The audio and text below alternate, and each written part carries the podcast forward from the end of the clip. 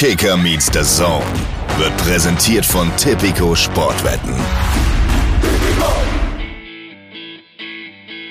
Kicker meets the Zone, der Fußball-Podcast mit Alex Schlüter und Benny Zander.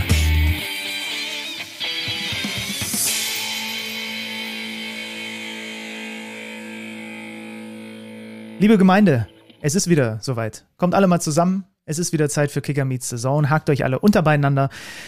Montags ist KMD-Tag. Da sind wir wieder ähm, in, einer, in einer Phase, in einer Zeit, in der die Großen offenbar spüren, dass es auch dann mal notwendig ist, auch mal einen Schritt zurück zu machen. Jürgen Klopp, Xavi, Mikel Arteta, nur Alex Schlüter, der, der, der, der hat sich an seinen Stuhl gekettet in diesem Podcast. Ich habe mich, ich hab mich quer auf diesen Stuhl gelegt in Embryonalstellung, weil ich viel zu lang Football geguckt habe gestern Oh, Nacht. Und Ärmster. deswegen einfach hoffe, dass ich die ganze Sache hier durchstehe. Das macht meinen Gesprächspartner nicht leichter.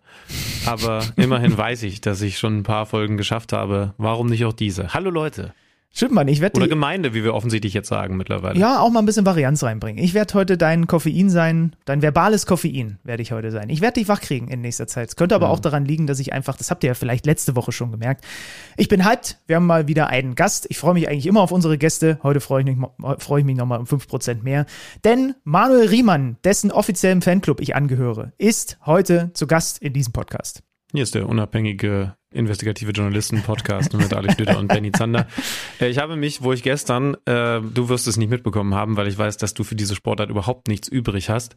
Und ich weiß, es geht primär ja hier auch um eine andere. Aber ich habe mich äh, gestern, als ich so lange Football geguckt habe, es geht ja um den Einzug oder ging um den Einzug in den Super Bowl, gefragt, was ist eigentlich deine Zweitsportart? Ich meine, klar, beruflich hast du vor allen Dingen mit Basketball zu tun, aber was würdest du sagen, ist die Sportart, die du nach Fußball, ich gehe mal schwer davon aus, der ist weit vorne, am zweithäufigsten, am zweitmeisten, wirklich nicht qualitativ, sondern quantitativ, am zweitmeisten geschaut hast, die meisten Sehminuten. Das kann ja auch, ne, ne, also, also bei mir kann ich sagen, ist zum Beispiel auch sehr viel Wintersport zusammengekommen, weil diese, diese Sonntage einfach im Winter Biathlon, Skispringen rauf und runter zu schauen, das, das, ich sag mal, das läppert sich. Ja, ähm, also es ist dann trotzdem Basketball. Äh, auch übrigens, wenn man, glaube ich, die beruflichen Sachen wegnehmen würde und nur die privaten Sachen, dann habe ich trotzdem, glaube ich, mehr Basketball als alles andere mittlerweile geguckt. Es hätte Jahre gegeben, wo der kleine Benny, wie jeder,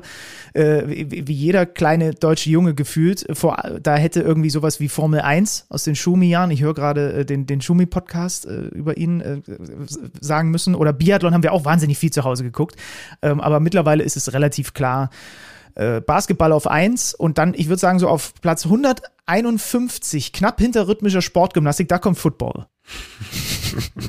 Magdalena Bjeska lächelt gerade. Ach ja, war auch mal ein Bravo Sportposter in meinem Zimmer. Was glaubst du nicht, äh, was Manuel Riemann im Zimmer hängen hat, sondern was seine Zweitsportler? Weil ich könnte mir vorstellen, dass er schon jemand ist, der, der auch über den Fußball hinaus Sachen guckt. Ja, Ich, ich würde sogar so weit gehen zu sagen, Football ist seine Nummer zwei. das kommt jetzt ein bisschen drauf an. Schätze ich Manuel Riemann so ein, als wäre jemand, der auf diesen Bandwagon namens NFL aufgesprungen ist oder nicht? Ich würde eher sagen, er ist ein, er ist ein bodenständiger Typ. Er ist ein, er ist ein Typ mit, mit Ecken und Kanten. Er ist ein Typ, der auch mal die Ellbogen ausfährt. Für mich, Wrestling. Nee, oh, World das, Wrestling Federation. Das, das würde übrigens bei mir auch gar nicht so weit hinten kommen in den Sportarten, wenn man es denn als Sportart bezeichnen möchte. Ist ja eigentlich Entertainment. Ne? Äh, egal. Ich sage, er ist ein, er ist ein verkappter Handballer, sage ich jetzt einfach mal. Oh. Ja. Ja. Ja, robuster Typ. Ne? Ja, finden wir raus. Finden wir alles heute raus. In dieser Folge Kicker Meets the Zone, in der ich mir gerade eben den Ellbogen gestoßen habe, aber trotzdem noch wach bin. Ähm, was haben wir noch vor? Wir müssen, du hast es schon angedeutet, über Kloppo reden. Das hatte ich, das hatte ich schon auch ein bisschen überrascht, oder? Ich, ich habe hier gerade den Montagskicker neben mir liegen. He'll Never Walk Alone ist äh, heute auf dem Titel. Äh, gefällt mir sehr gut, hat mich natürlich total überrascht. Also wir haben ja auch immer mal wieder, auch wenn die Mikros mal aus waren, darüber diskutiert in verschiedenen Runden, was macht er denn so als nächstes? Wird er dann irgendwann mal Nationaltrainer? Ich finde, dass das jetzt gar nicht so groß im Fokus erstmal ist, aber da werden wir nachher äh, mit Thomas Böker drüber sprechen, wie ja eine wie ich finde, durchaus interessante Erklärung, warum er jetzt erstmal bei Liverpool, äh, Liverpool Schluss macht. Aber ich fand das, ich fand das auch natürlich, das hat uns ja alle irgendwie kalt erwischt, ne? Ja. Ja, genau, werden wir, werden wir dann intensivieren, wenn wir Thomas Böker hier in der Leitung haben. Du warst gestern noch in Ostberlin. Korrekt. Wie war es wettertechnisch so? Es Das war, ist immer la- meine erste Frage in dieser Jahreszeit. es war lange schön, die Sonne hat geschienen. Das sind wieder diese, du hast es doch letzte Woche so schön gesagt, diese, diese schönen Wintertage, die Menschen dann immer so äh, äh, heraufbeschwören. Man muss trotzdem sagen, man darf sich nicht, und zwar im doppelten Sinne, nicht blenden lassen von der Sonne an solchen Tagen, denn die hat nur ganz sporadisch in die alte Försterei hereingeschienen. Ja, da muss man dir dazu sagen, wenn ich das richtig in Erinnerung habe, dann ist da leider auch die, also das Stadion ist falsch gebaut. Muss man mal ehrlich sagen. Ja, Das, äh, weil, weil, weil du bekommst als Reporter auf der Seite nämlich gar keine Sonne ab. Die ist ab, ich glaube, 14 Uhr ist die hinter dieser Haupttribüne dann verschwunden Exakt. und nur die Gegengrade hatten noch Sonne. Wobei es ganz interessant war, ich habe unter anderem Marcel Schuhen nach dem Spiel im Interview gehabt von Darmstadt und der hat darüber gesprochen, dass es so eine Phase in der ersten Halbzeit gab, wo die Sonne ganz tief noch so, wenn man in dem 16er hinten dran war, äh, nicht da, wo die Union-Fans äh, sind, sondern auf der anderen Seite, da hat die ganz tief reingeschienen und hat nicht nur ihn, sondern auch eigentlich allen äh, hohe Bälle, die dann von da kamen per Ecke oder so, dann zwischenzeitlich nochmal kurz richtig schwer gemacht. Also darf man ja auch Ja. nicht vergessen, ne, dieser, die- dieser Tage. Also ich treibe mich auch ab und zu mal der dritten Liga rum, da ist dann manchmal ein Drittel des Feldes gefroren und auf den Rest hat die Sonne geschienen. Dann musst du halt auch so ein bisschen schauen, wo, wie ist gerade der Sonnenstand. Ähm, also das, das sind ja alles auch Faktoren, die irgendwie eine Rolle spielen. Habe ich eigentlich hier in diesem Podcast schon mal gesagt, dass ich ja gerne, wenn ich, also ich wäre sowieso gerne Stadionbauer. Das Architekturstudium Um würde mich wahrscheinlich an meine Grenzen bringen, aber ich hätte Lust, der, der schlimmste, der schlechteste. Job, den du machen könntest, ist Stadionbauer. Wirklich. Ja, ja, natürlich. Ich- Also ich mache, ich werde ihn auch nicht tun, keine Sorge. Aber, aber, also ich sag mal so, bei dem einen oder anderen etwas weiterentwickelten Fußballmanagerspiel am PC habe ich mich schon ausgelassen. Ui. Und es gibt, äh, wo du, wo wir gerade über dieses Thema Sonneneinstrahlung reden, es gibt ein einziges Stadion, wo so ein bisschen, und ich weiß nicht, ob absichtlich, mit Sonne und Schattenwurf gespielt wird. Kommst du drauf? In der Bundesliga. wo mit Sonne und Schattenwurf gespielt wird. Also was mir als erstes einfällt, ist Frankfurt, weil da halt Genau. das, ja, aber das ist ja nicht Absicht. Nee, ne? Also, Ja. äh, weil ich aber da dann immer denke, man könnte das ja absichtlich so gestalten, weil du weißt ja, wo normalerweise am Nachmittag, wenn gespielt wird, die Sonne herkommt. Das heißt also, du könntest ähm, was richtig Geiles da oben hinpacken. Ähm, Ob es das Vereinslogo ist, das wäre im, im Zweifel dann das Einfachste. Vielleicht ist man sogar noch kreativer. Und die Sonne sprayt es quasi aufs Feld. Wäre eine coole Sache. Mhm. Cool- Also cooler als in Frankfurt, wo es ehrlich gesagt, wenn man am Fernseher ist, immer so ein bisschen störend ist, weil da ja oben der große Videowürfel ist und das Ganze dann da irgendwie so ein bisschen verdrähtelt, äh, den äh, sich dann auf dem Spielfeld schattig wiederzeichnen lässt. Also ich würde gerne sowas machen, falls jemand zufälligerweise in den nächsten Wochen mal ein neues Stadion baut. Mit so einem Schattenwurf kann man ganz coole Sachen machen, glaube ich. Ja, und Alex Schüler bietet sich äh, ganz uneigennützig an, da zu unterstützen. Ich finde es krass, dass du das offenbar dann genutzt hast. So beim Fußballmanager war das immer die Sachen. Privatleben war, kam bei mir immer zu kurz und diese ganze Vereinsgelände ausbauen und so, das hat mich auch irgendwie immer nicht so ganz gejuckt. Aber äh, Also für Zweiteres verurteile ich dich. Genau. Äh, kommen wir mal zurück. Wir haben noch gar nichts konversiert. Normalerweise äh, heben wir uns ja bewusst solche Themen auf, aber das hat bislang ging es einfach die letzten Tage nicht. Wir haben uns nicht groß au ausgetauscht über diese ganze Nummer um äh, Nena Bielica und den Vorfall da gegen Leroy Sané. Im Nachholspiel äh, packt ihm zweimal ins Gesicht. Er ist jetzt für drei Spiele gesperrt worden und weil ich wirklich es einfach nicht weiß, sag mir mal, was du darüber denkst. Das interessiert mich jetzt. Mm, Also ich war schon überrascht, dass es nur drei Spiele geworden sind. Ich weiß, dass es da auch ganz andere Mutmaßungen gegeben hat. Ähm, also ich finde die, die Sperre von drei Spielen für das, was er da gemacht hat, ziemlich niedrig. Ich finde das, was er da gemacht hat, nicht ähm, Eskalationsendstufe, also aber, aber doch besorgniserregend. Also, dass er, dass ihm das zweimal so passiert, auch mit der Begründung, die er dann danach an den Mikrofonen preisgegeben hat, schwierig. Also, und, und dann muss ich sagen, so im Kontrast zu dem Trainer, der da vorher an der Seitenlinie stand bei Union Berlin, dem, dem das in Lichtjahren nicht passiert wäre, Urs Fischer.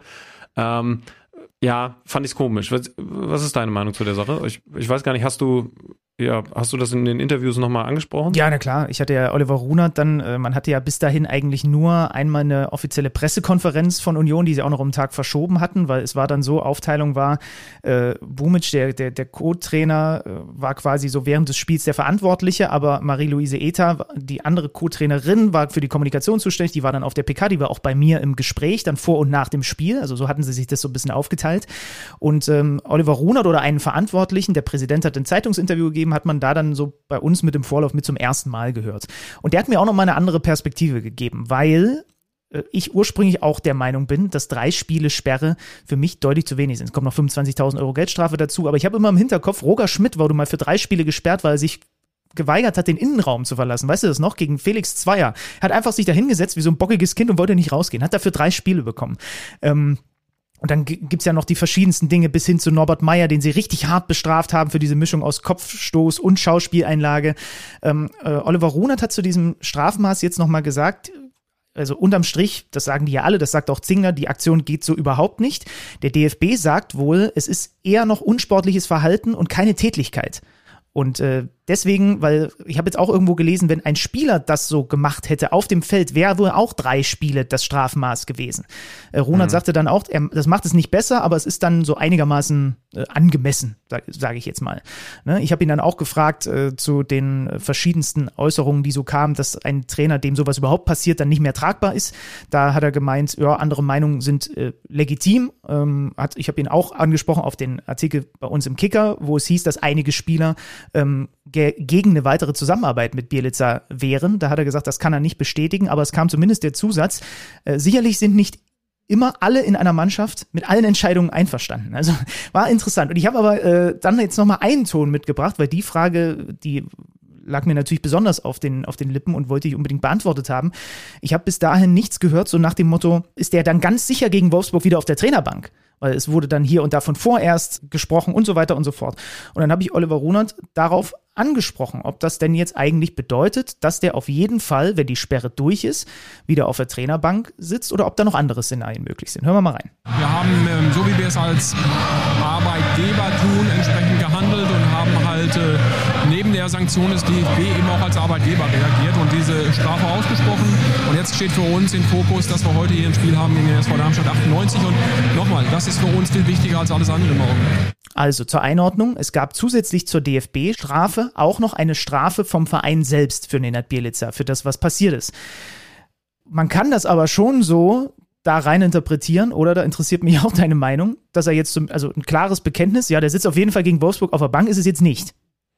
Ja, wobei wir beide natürlich jetzt Oliver Runert auch kennen. Ich, ähm, ich verstehe, dass man das interpretieren kann. Ich hätte jetzt, ich, ich höre hör den Ton tatsächlich zum, zum ersten Mal gerade. Ähm, ich hätte das jetzt eher in die Richtung abgetan als Zander. Wir haben jetzt hier ein Fußballspiel, nerv mich nicht mit den Fragen über die mhm. Zukunft, auch wenn er vielleicht weiß, dass der in Zukunft schon wieder da sitzen wird. Aber ja, er lässt, also er lässt definitiv diesen Raum offen. Also er hätte sagen können, naja, klar, ist unser Trainer und wenn die Sperre abgelaufen ist, ist er wieder Trainer. Aber ähm, vielleicht auch einfach keinen Bock gehabt, äh, jetzt dann äh, vorzugreifen, weil ja nun gleich das Spiel ansteht. Und er sagt, Zander, du Arsch, frag mir gefälligst Spielfragen.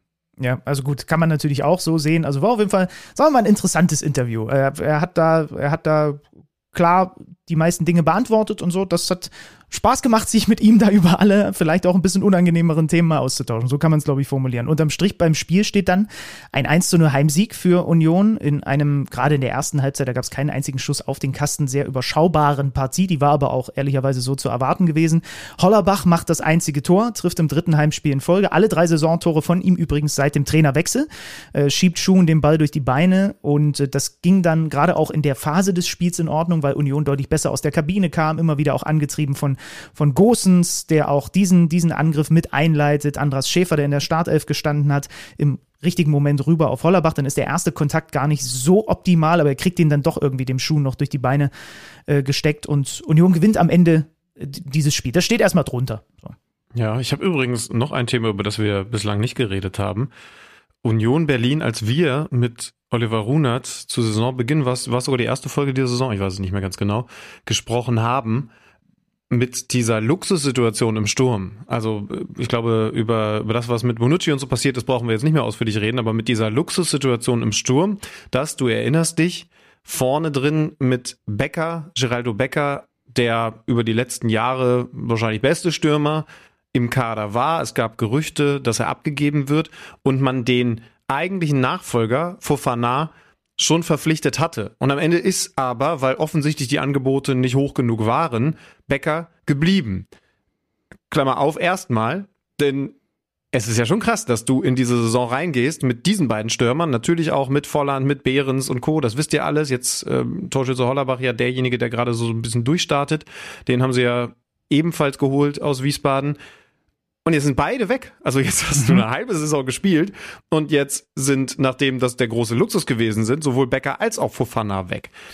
Sagt das was über die grundsätzliche Transferpolitik bei Union aus? Also ist das ein Umdenken? Ist das vielleicht auch ein finanziell, oh je, wir sind rausgerasselt aus dem europäischen Wettbewerb, wir haben vielleicht auf zu großen, wie sagt man, zu großen Füßen gestanden? Nee. So ähnlich, wisst ihr schon. Auf großen Fuß gelebt. Ja. Mhm. Ähm, oder ist es jetzt einfach so, dass das eine Angebot dann mit Verzögerung kam und der andere einfach nicht funktioniert hat? Naja, ich würde es am ehesten verbuchen unter Korrekturen vornehmen, oder? Wir haben so häufig über Union und alle Transfers sitzen, ja auch mit Oliver Runert gesprochen und jetzt ist es das erste Mal so, dass es halt so eine Winterpause ist, wo einfach Fofana, da gab es ja dann auch diese Disziplingeschichten, Bonucci könnte man, auch wenn das kein Stürmer ist, ja auch noch mit reinnehmen, hat auch nicht funktioniert.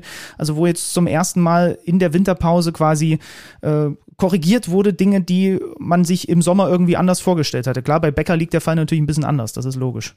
Ja, aber, aber das Besondere ist doch, dass Jetzt will ich nicht, jetzt will ich nicht lügen, dass deutlich mehr abgegeben wurde, als dazugeholt wurde. Also klar, es ist auch eine Korrektur, wenn man sagt, Bonucci haben wir uns vertan, Fofana haben wir uns ganz besonders vertan. Geraldo Becker übrigens interessant, das sind jetzt in Anführungszeichen nur drei Millionen Ablösesumme, die man kassiert hat, mhm. Richtung, also aus äh, San Sebastian, der ist ja zu Sociedad gewechselt. Also da waren mal deutlich höhere Summen im Gespräch. Kann man jetzt auch interpretieren.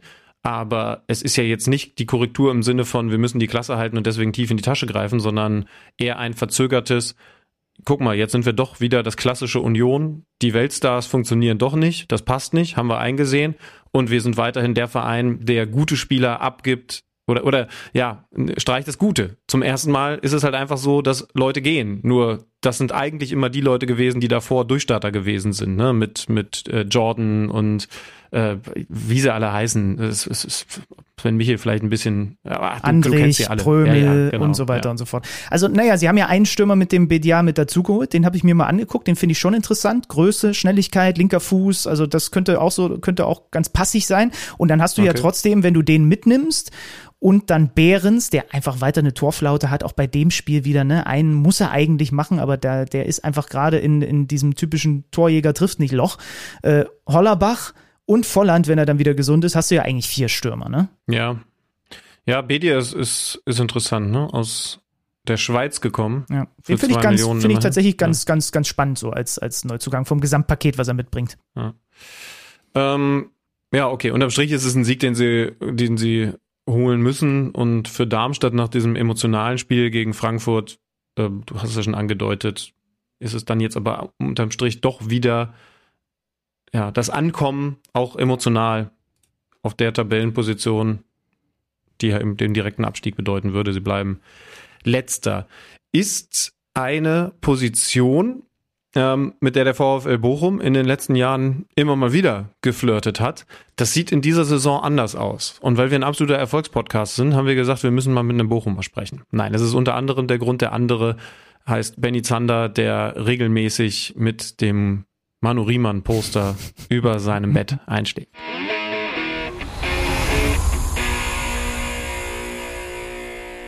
Leute, äh, gut gelaunte Runde. Obwohl keiner von uns an diesem Wochenende einen Punkt in der Fußball-Bundesliga geholt hat. Aber meine Güte, es gibt auch Wichtigeres. Ich sage schönen guten Tag, Manuel Riemer. Hallo, grüß euch.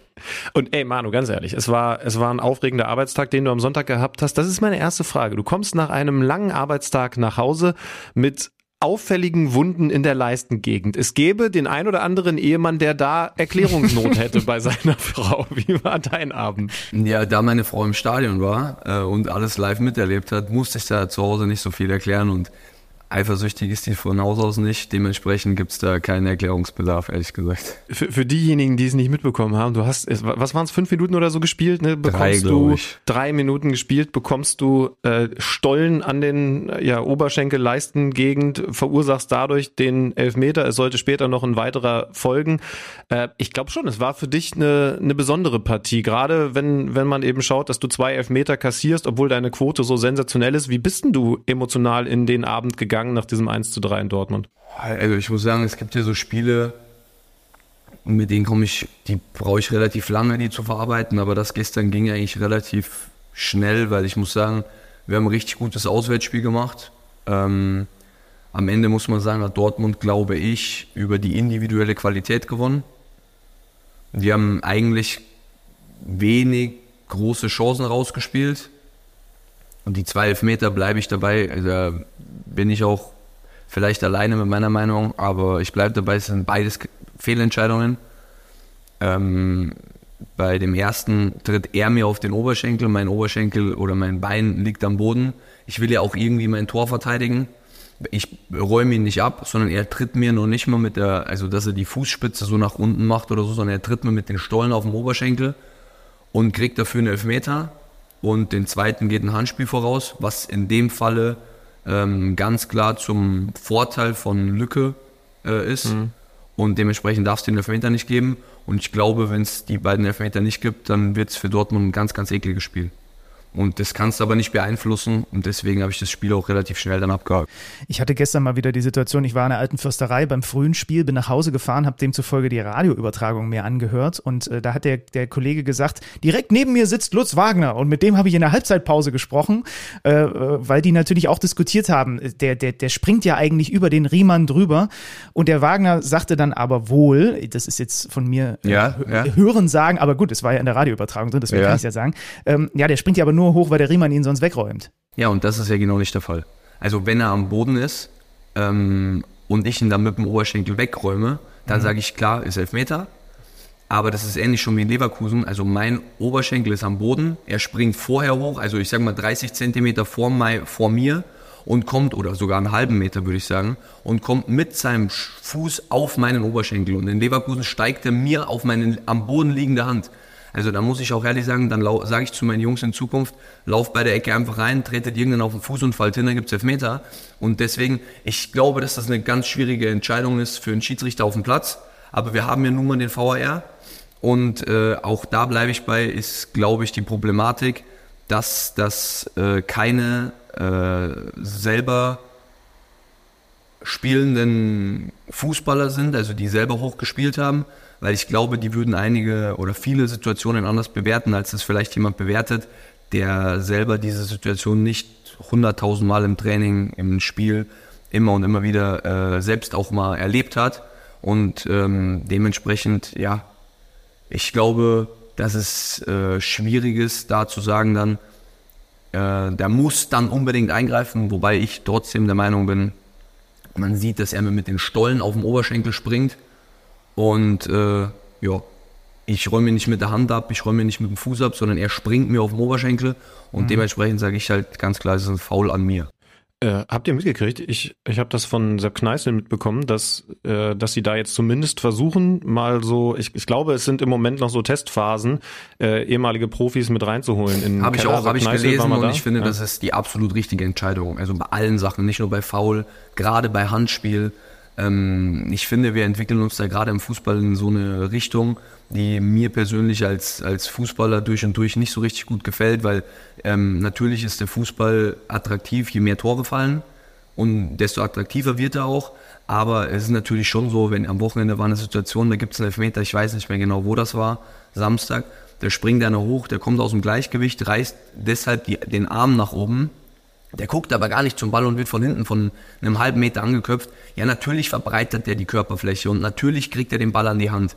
Aber das ist ja kein absichtliches Handspiel oder kein, kein Handspiel, um das Spiel zu verändern, sondern er versucht irgendwie das Gleichgewicht zu halten, um nicht komplett auf den Rücken zu fallen.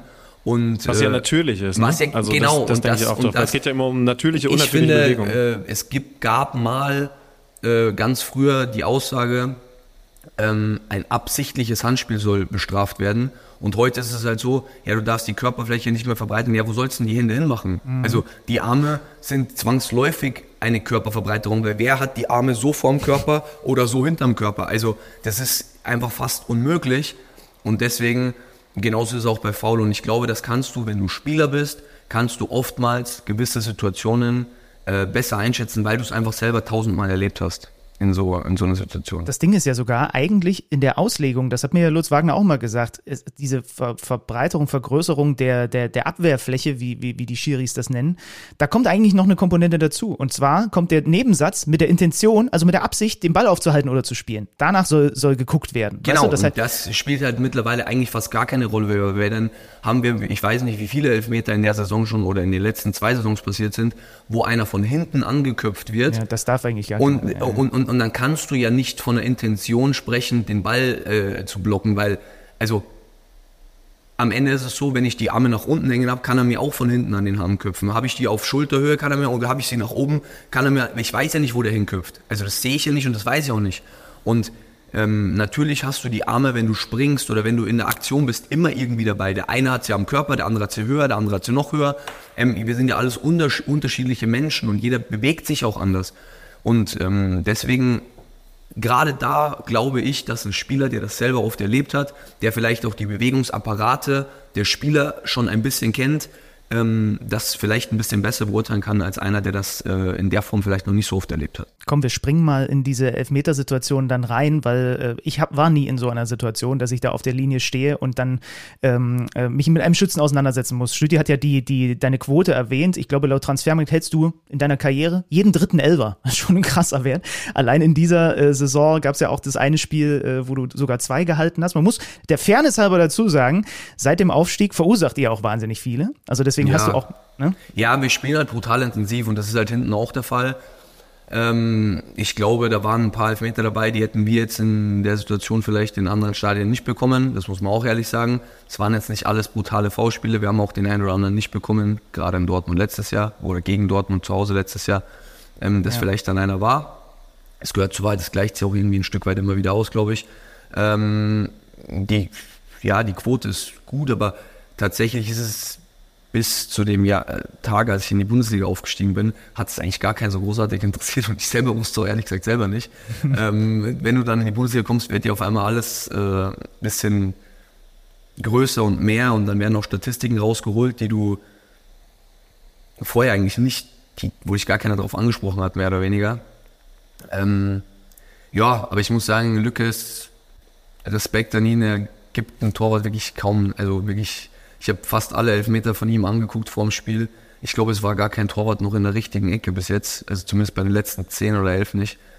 Und ähm, ja, bei dem ersten glaube ich, er sagt zwar nein, aber ich glaube, bei dem ersten hat er ein bisschen Glück, er hat sehr lange geschaut und ich war sehr lange gestanden und dann trifft er den Ball nicht so richtig und der hoppelt dann so knapp in den Pfosten rein. Mit bisschen Glück geht er vielleicht an Pfosten, aber ja, ich Ihr sag mal direkt, so. ihr habt direkt nach dem Spiel miteinander gesprochen. ne? Ja, ja, ja. ja ähm, wir haben ja schon ein paar Spiele gegeneinander gemacht. Ich habe ihn vor ein paar Jahren mal auf Sylt getroffen, im Urlaub.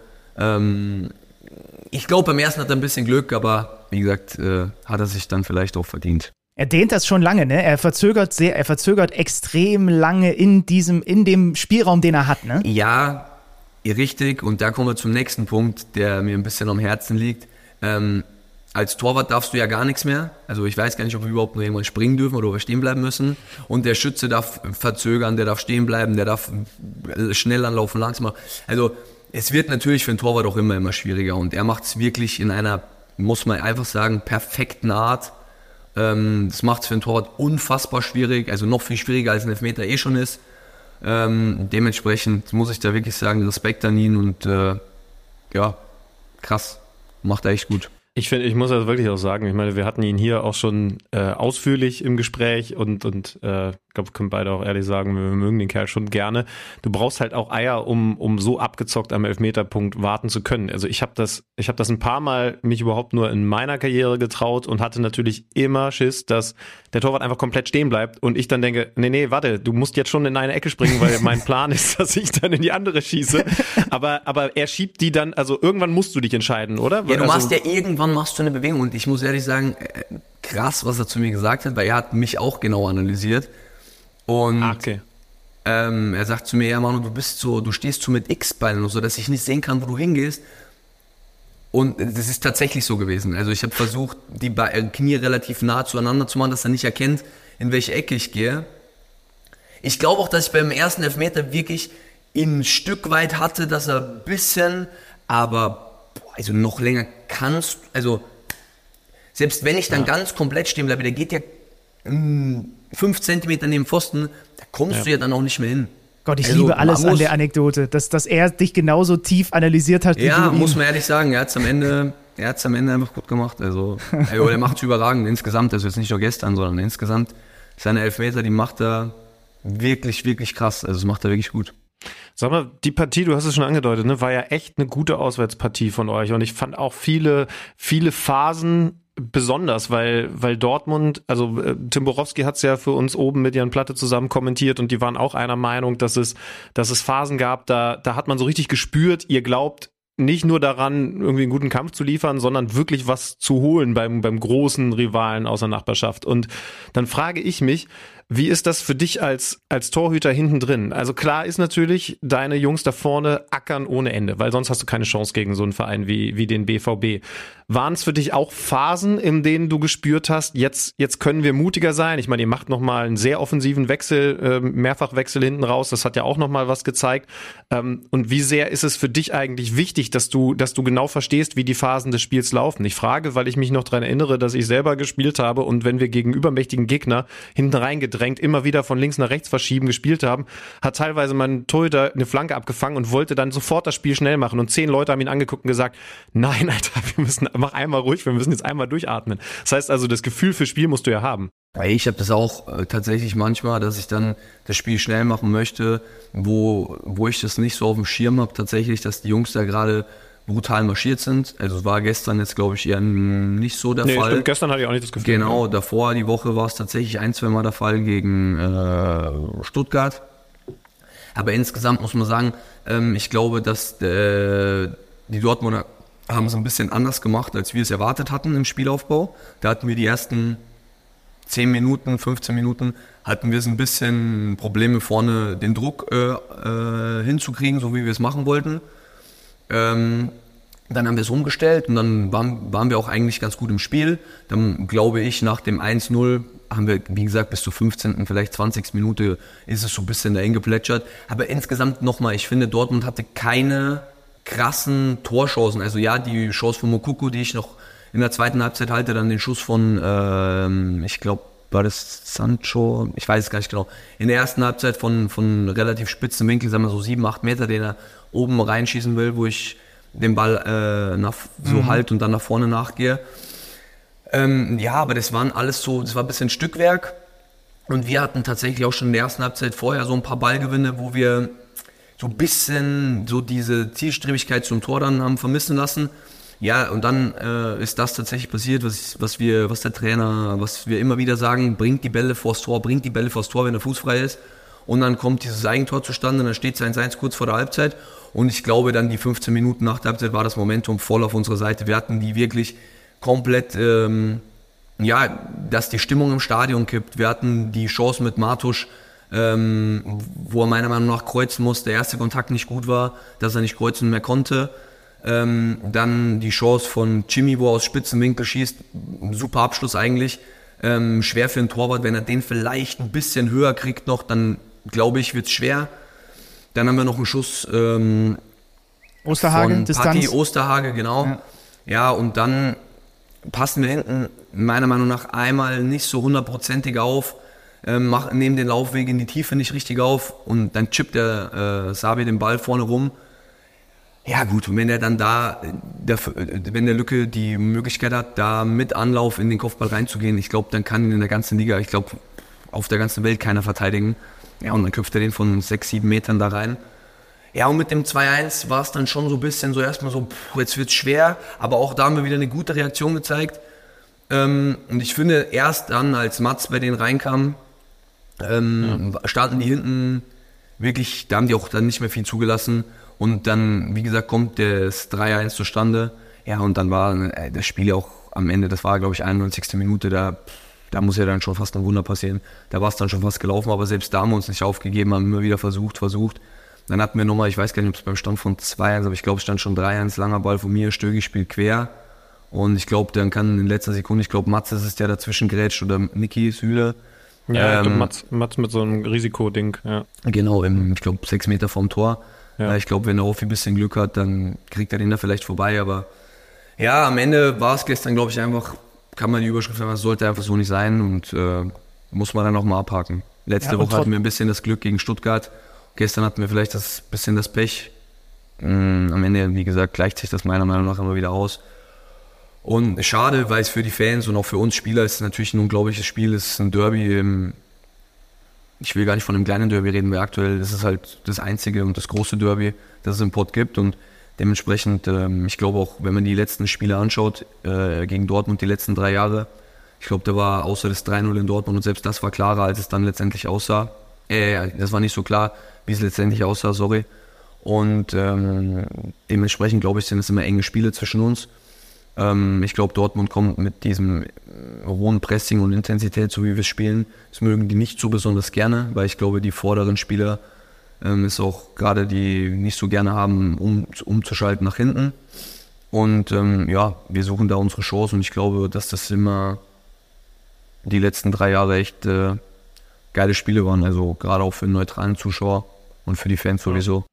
Ihr sucht ja in dieser äh, Saison generell in jedem Spiel eure Chance, deswegen passt ja, also ne, diese Leistung gestern, ihr verliert das Spiel, aber ich glaube, mit der Leistung kann man echt, echt zufrieden sein. Und wenn man auf die Saison generell mal guckt, sieben Niederlagen bis hierhin und es ist schon viel gespielt in dieser Saison. Das, das, das, das ist was, worauf man als VfL Bochum stolz sein kann. Acht Punkte vorm Relegationsrang und vor allem seid ihr auch mal wieder eine Heimmacht, ne? Nur eine Pleite zu Hause. Ich habe mich echt gefragt, was, ich war ja jetzt auch ein, zwei Mal im Ruhrstadion, aber was passiert da mit euch? Ist es wirklich vor allem dann diese Kulisse? Spielt ihr zu Hause auch einfach nochmal, vielleicht auch durch die Kulisse ein bisschen anders? Woran, woran liegt das, dass ihr zu Hause einfach nee, so eklig Ich glaube seid? ehrlich tatsächlich, ähm, dass das ein Stück weit in den Köpfen der Spieler drin ist weil auch ich erwische mich ja selber, also die Plätze in Deutschland sind ja alle gleich groß. So. Ähm, das kann man ja nicht wegdiskutieren. Aber ähm, gefühlt, wenn ich jetzt gestern auf dem Platz stand, wirkt der Platz viel, viel größer als bei uns. Und ich glaube, dieses Gefühl im Kopf zu sagen, ey, den Meter kann ich nach vorne gehen äh, und da kann ich durchdecken, da kann ich nachschieben, diese Überzeugung zu haben, dass hinten der Raum vielleicht nicht so groß ist, obwohl er genauso groß ist als in einem anderen Stadion. Aber bei uns ist es halt, wirkt es anders. Und ich glaube, ja. dass vielleicht gerade das das ist, was uns zu Hause dann einfach so ähm, den, den, diesen letzten Push gibt. Und wenn man guckt, gestern, die, die, wie die Tore auch entstanden sind, auch von Dortmund, war es ganz oft so, dass, oder insgesamt, nicht nur die Tore, sondern insgesamt die Situationen, wo Dortmund ins letzte Drittel gekommen ist, waren ganz oft Situationen, wo wir diesen letzten Meter vielleicht nicht ganz durchgedeckt haben, wo dann einer sich aufdrehen konnte, die Seite verlagern konnte. Und das passiert uns halt zu Hause seltener. Mhm. Auch mal, aber seltener. Und das, glaube ich, hat insgesamt äh, was mit der Psyche und mit dem, mit dem, mit der Auswirkung zu tun, wie wirkt das der Platz und, und, und die Fläche vor, hinter und neben mir. Ähm, auf mich und meinen Körper. Und ähm, das fällt schon auf, dass äh, wenn in der Allianz Arena spielst, wirkt das Ganze fast noch größer. Mhm. Ähm, obwohl, wie gesagt, die Plätze alle gleich groß sind. Mhm. Olympiastadion in Berlin wahrscheinlich auch extrem mit der Ja, das war letztes Jahr ne? auch krass. Das muss ich auch sagen, das war auch krass. Da wirkt es auch extrem groß. Man, und ich meine, ich habe ja einen guten langen Schlag, aber manchmal denke ich mir so, boah, wie, weit, wie soll ich da vorkommen? Aber ja, dann merkst ja. du, okay, du kommst aber bis dahin und dann merkst du, ja, na klar, ist ja auch nicht länger oder kürzer als bei uns. Ist es eigentlich andersrum dann umso krasser, wenn du im Moment im Tor stehst und die ersten zwölf Minuten hinter dir nichts zu hören ist, beziehungsweise ich weiß gar nicht, was man, was man da hört, vielleicht so ein bisschen Gemurmel, muss, muss schon irgendwie immer noch Ich finde, die sein, Stimmung ne? ist sehr komisch ähm, im Moment. Insgesamt, also ist jetzt nicht nur bei uns so, sondern letzte Woche gegen Stuttgart, glaube ich, war also das ganze Spiel, ex also das war, glaube ich, das, weiß nicht, ob ich das so sagen kann, aber das komischste Spiel meiner Karriere, ehrlich gesagt. Also von Anfang bis Ende. Ich habe das gar nicht mehr gerafft. Also ich wusste, dass die Fans das machen, diesen Unmut äußern, aber ich wusste nicht, dass sie das nochmal, nochmal, nochmal durchziehen. Und ähm, war dann etwas überrascht und dachte mir schon so, hey, ist irgendwas passiert? Ist irgendeiner im Stadion, irgendein Fan? Irgend, also, ja, irgendwann habe ich dann gesehen, dass äh, die Stuttgarter Fans ähm, die Schokoladendollar da geworfen haben und dachte mir so, ah, okay, so krass. Und dann habe ich gar nicht gerafft, dass hinter mir auch was passierte, weil ich stand so 20, 25 Meter vom Tor, der Ball war vorne und äh, drehte mich dann um und merkte so, oh, krass, bei mir ist es ja auch und so. Und dann war mir erst klar, dann noch mit dieser Unterbrechung, mit diesem Banner, das war alles, also es war ein ganz komisches Spiel. Und auch gestern in Dortmund fand ich, also die Stimmung im Derby in Dortmund, das war die letzten zwei Jahre und auch gestern am Ende dann wieder unglaublich geil, da zu spielen, aber die ersten, keine Ahnung, 20 Minuten ist das irgendwie komisch. Also wirkt als Spieler komisch. Ja. Ich kann es nicht besser beschreiben. Komisch ist ein guter Ausdruck. Ja, also, aber hast du trotzdem, hast du trotzdem Verständnis für das, was da, was da passiert? Benny und ich hatten gestern, äh, gestern, letzte Woche gerade ähm, das Thema, ähm, dass die Fans natürlich, ja, das, also, ähm, äh, also Benny war ja sehr klar damit, wie er das ab und zu mal ist, dass, dass die Fans natürlich jedes Recht haben, das, das so zu äußern, wie sie das jetzt so tun. Ähm, die Frage ist, gibt es, gibt es Grenzen, gibt es vielleicht andere Wege, die du besser fändest, als, als das, was im Moment passiert? Also insgesamt äh, habe ich das bis jetzt noch gar nicht so richtig begriffen, was diese Problematik ehrlich gesagt ist, weil am Ende des Tages der Fußball, und so ehrlich müssen wir ja sein, lebt halt durch Geld. Also es ist halt so.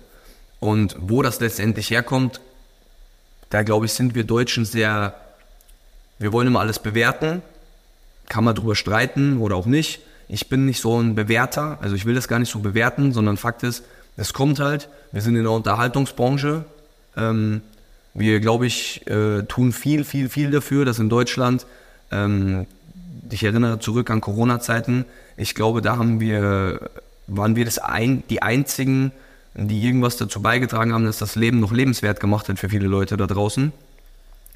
Ähm, es gibt viele in Deutschland, die darüber schimpfen, dass, in, dass die alle nach England abhauen, die Spieler, und dass äh, die englischen Vereine und die haben viel mehr Geld und keine Ahnung. So, auch da muss man sagen, ja, wo kommt es denn her?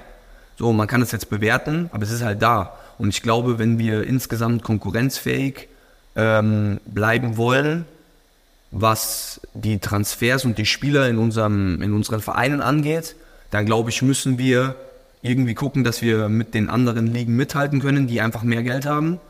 Auf der anderen Seite bin ich aber auch dabei und kann die Fans verstehen, aber das eine hätte mit dem anderen nichts zu tun. Also die Fans können ja trotzdem ins Stadion gehen, können ja trotzdem ihren Vereinen zujubeln, auch wenn das Geld woanders herkommt.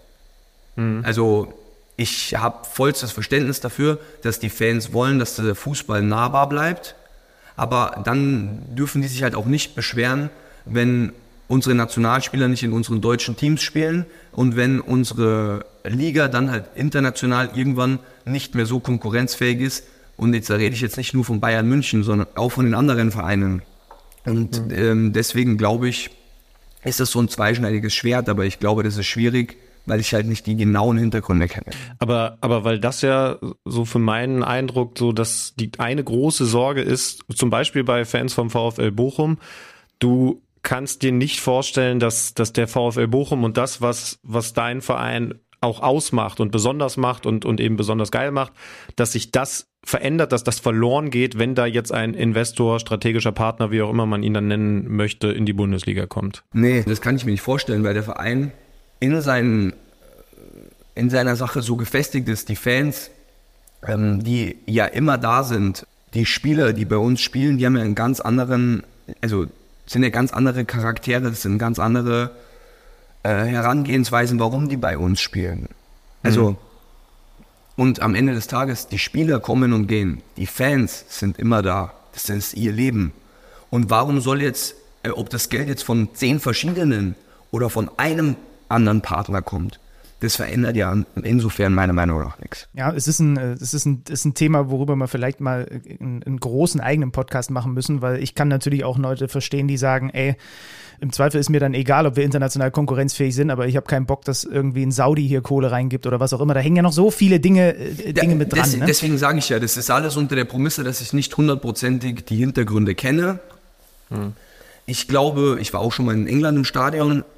Unsere Stadien sind gut, wie sie sind.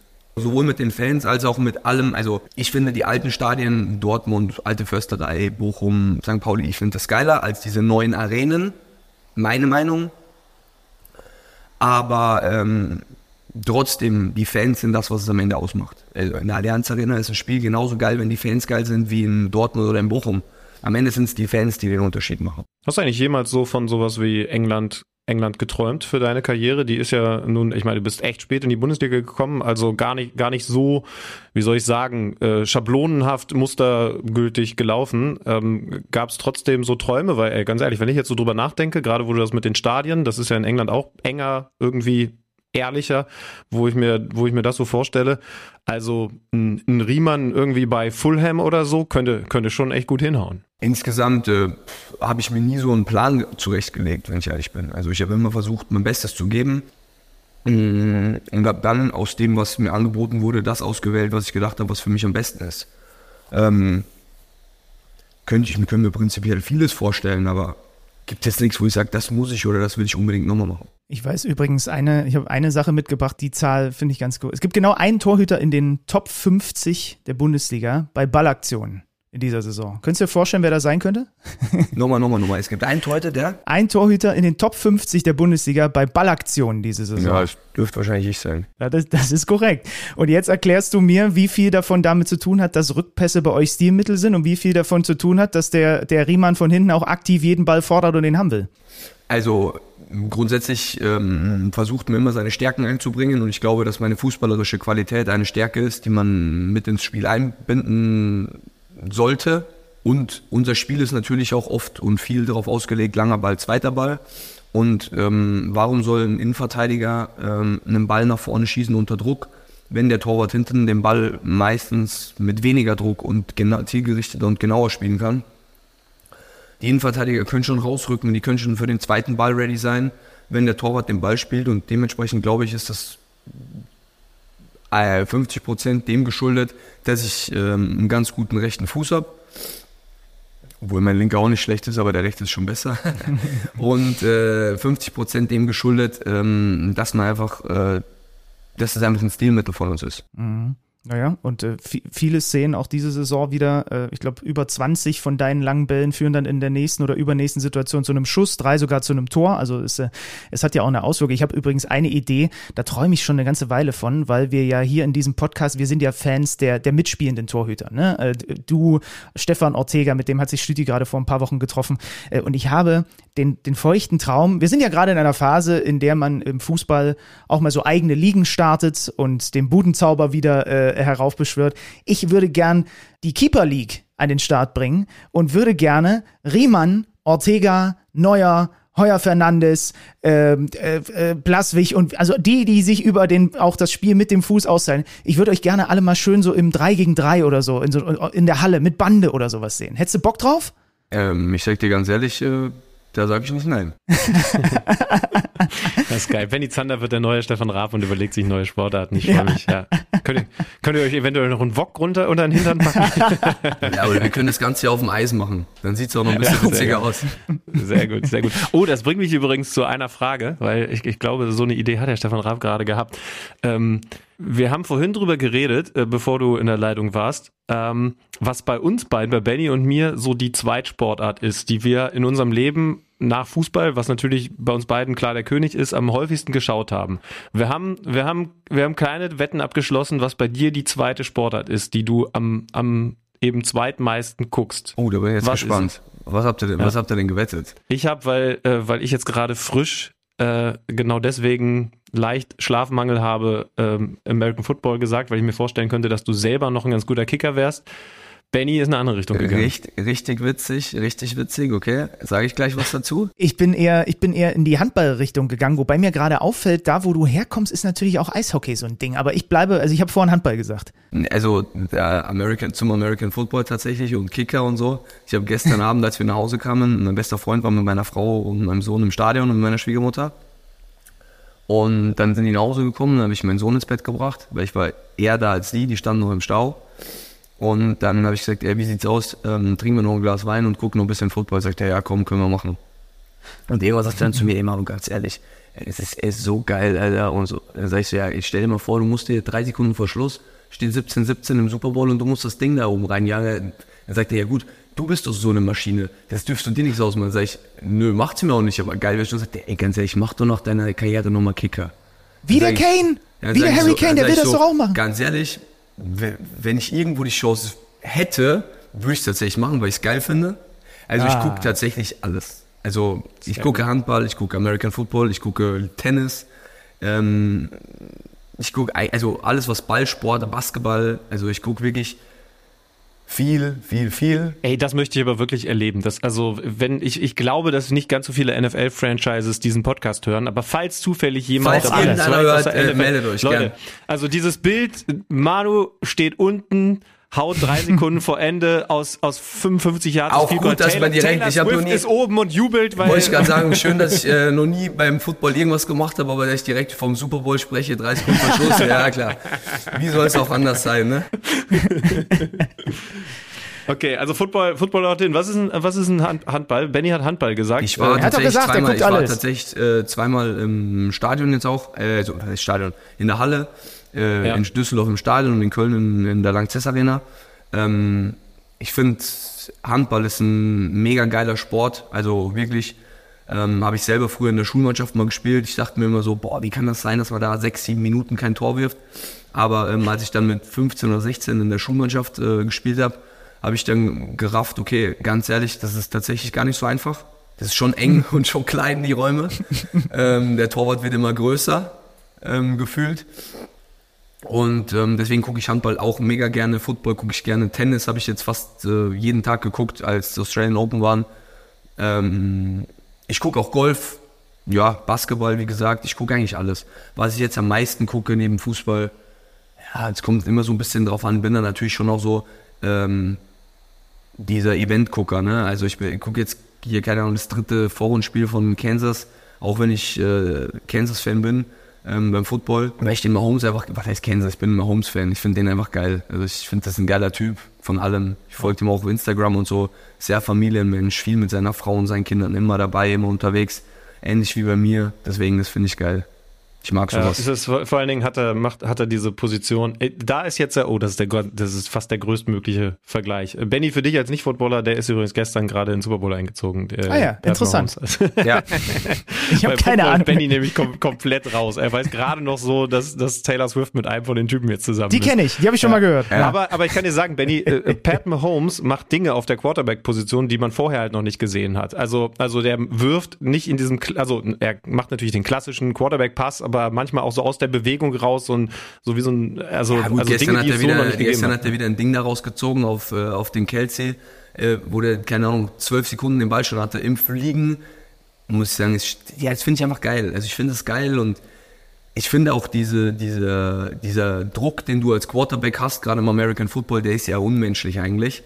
Und wenn du dann siehst, dass der mit seinen 28 Lenzen in den letzten sechs Jahren fünfmal oder fünf Jahren viermal im Super Bowl Finale stand, ja, da kannst du nur den Hut vorziehen. Also ganz ehrlich, das ist unglaublich. Ja. Und das Besondere übrigens, Benny, ist, dass, also man kann ja, ich, ich sag ja, es ist ein extrem großer Vergleich, aber, aber du hast schon auch Bock mal die, das, das lange Ding zu, zu werfen, also zu schießen in dem Fall dann, Ja. nicht in die Endzone, aber Ja. eben auch sowas und, und halt auch mal so die Position im Notfall ein bisschen anders zu spielen als aus dem Lehrbuch, sage ich jetzt mal. Ich habe ne? Also gestern, ich hab gestern schon- drei oder viermal schon gesagt, ganz ehrlich, wenn der Kicker bist und kannst werfen, ganz ehrlich, dann lass die doch da den Kick vorbereiten und die stellen sich da auf und du wirfst einfach.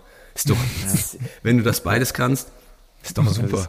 Ich wäre wär ganz verrückter Typ. Ihr, ihr kleinen Footballmäuse, ich komme jetzt nochmal zurück hier zum Fußball. Denn apropos Druck, ich möchte mit einer Sache enden. Es ist 17 Jahre her, da habe ich einen noch deutlich jüngeren Manuel Riemann gesehen, wie er vom Elfmeterpunkt aus Olli Kahn einen reingeklonkt hat. Wenn das nicht Druck ist, dann weiß ich aber auch nicht mehr. Ich glaube, du hast in dem Elfmeterschießen auch noch zwei gehalten, wie du es natürlich sowieso dann äh, irgendwie immer gemacht hast.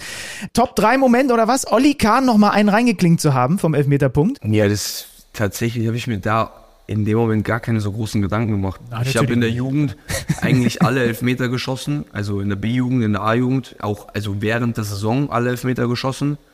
Und ähm, deswegen, das wusste der Trainer auch damals und der hat dann auch gesagt, ey, pass auf, Elfmeter schießen, wer wir schießen, machen wir, ja, alles klar, hm, schießt den fünften.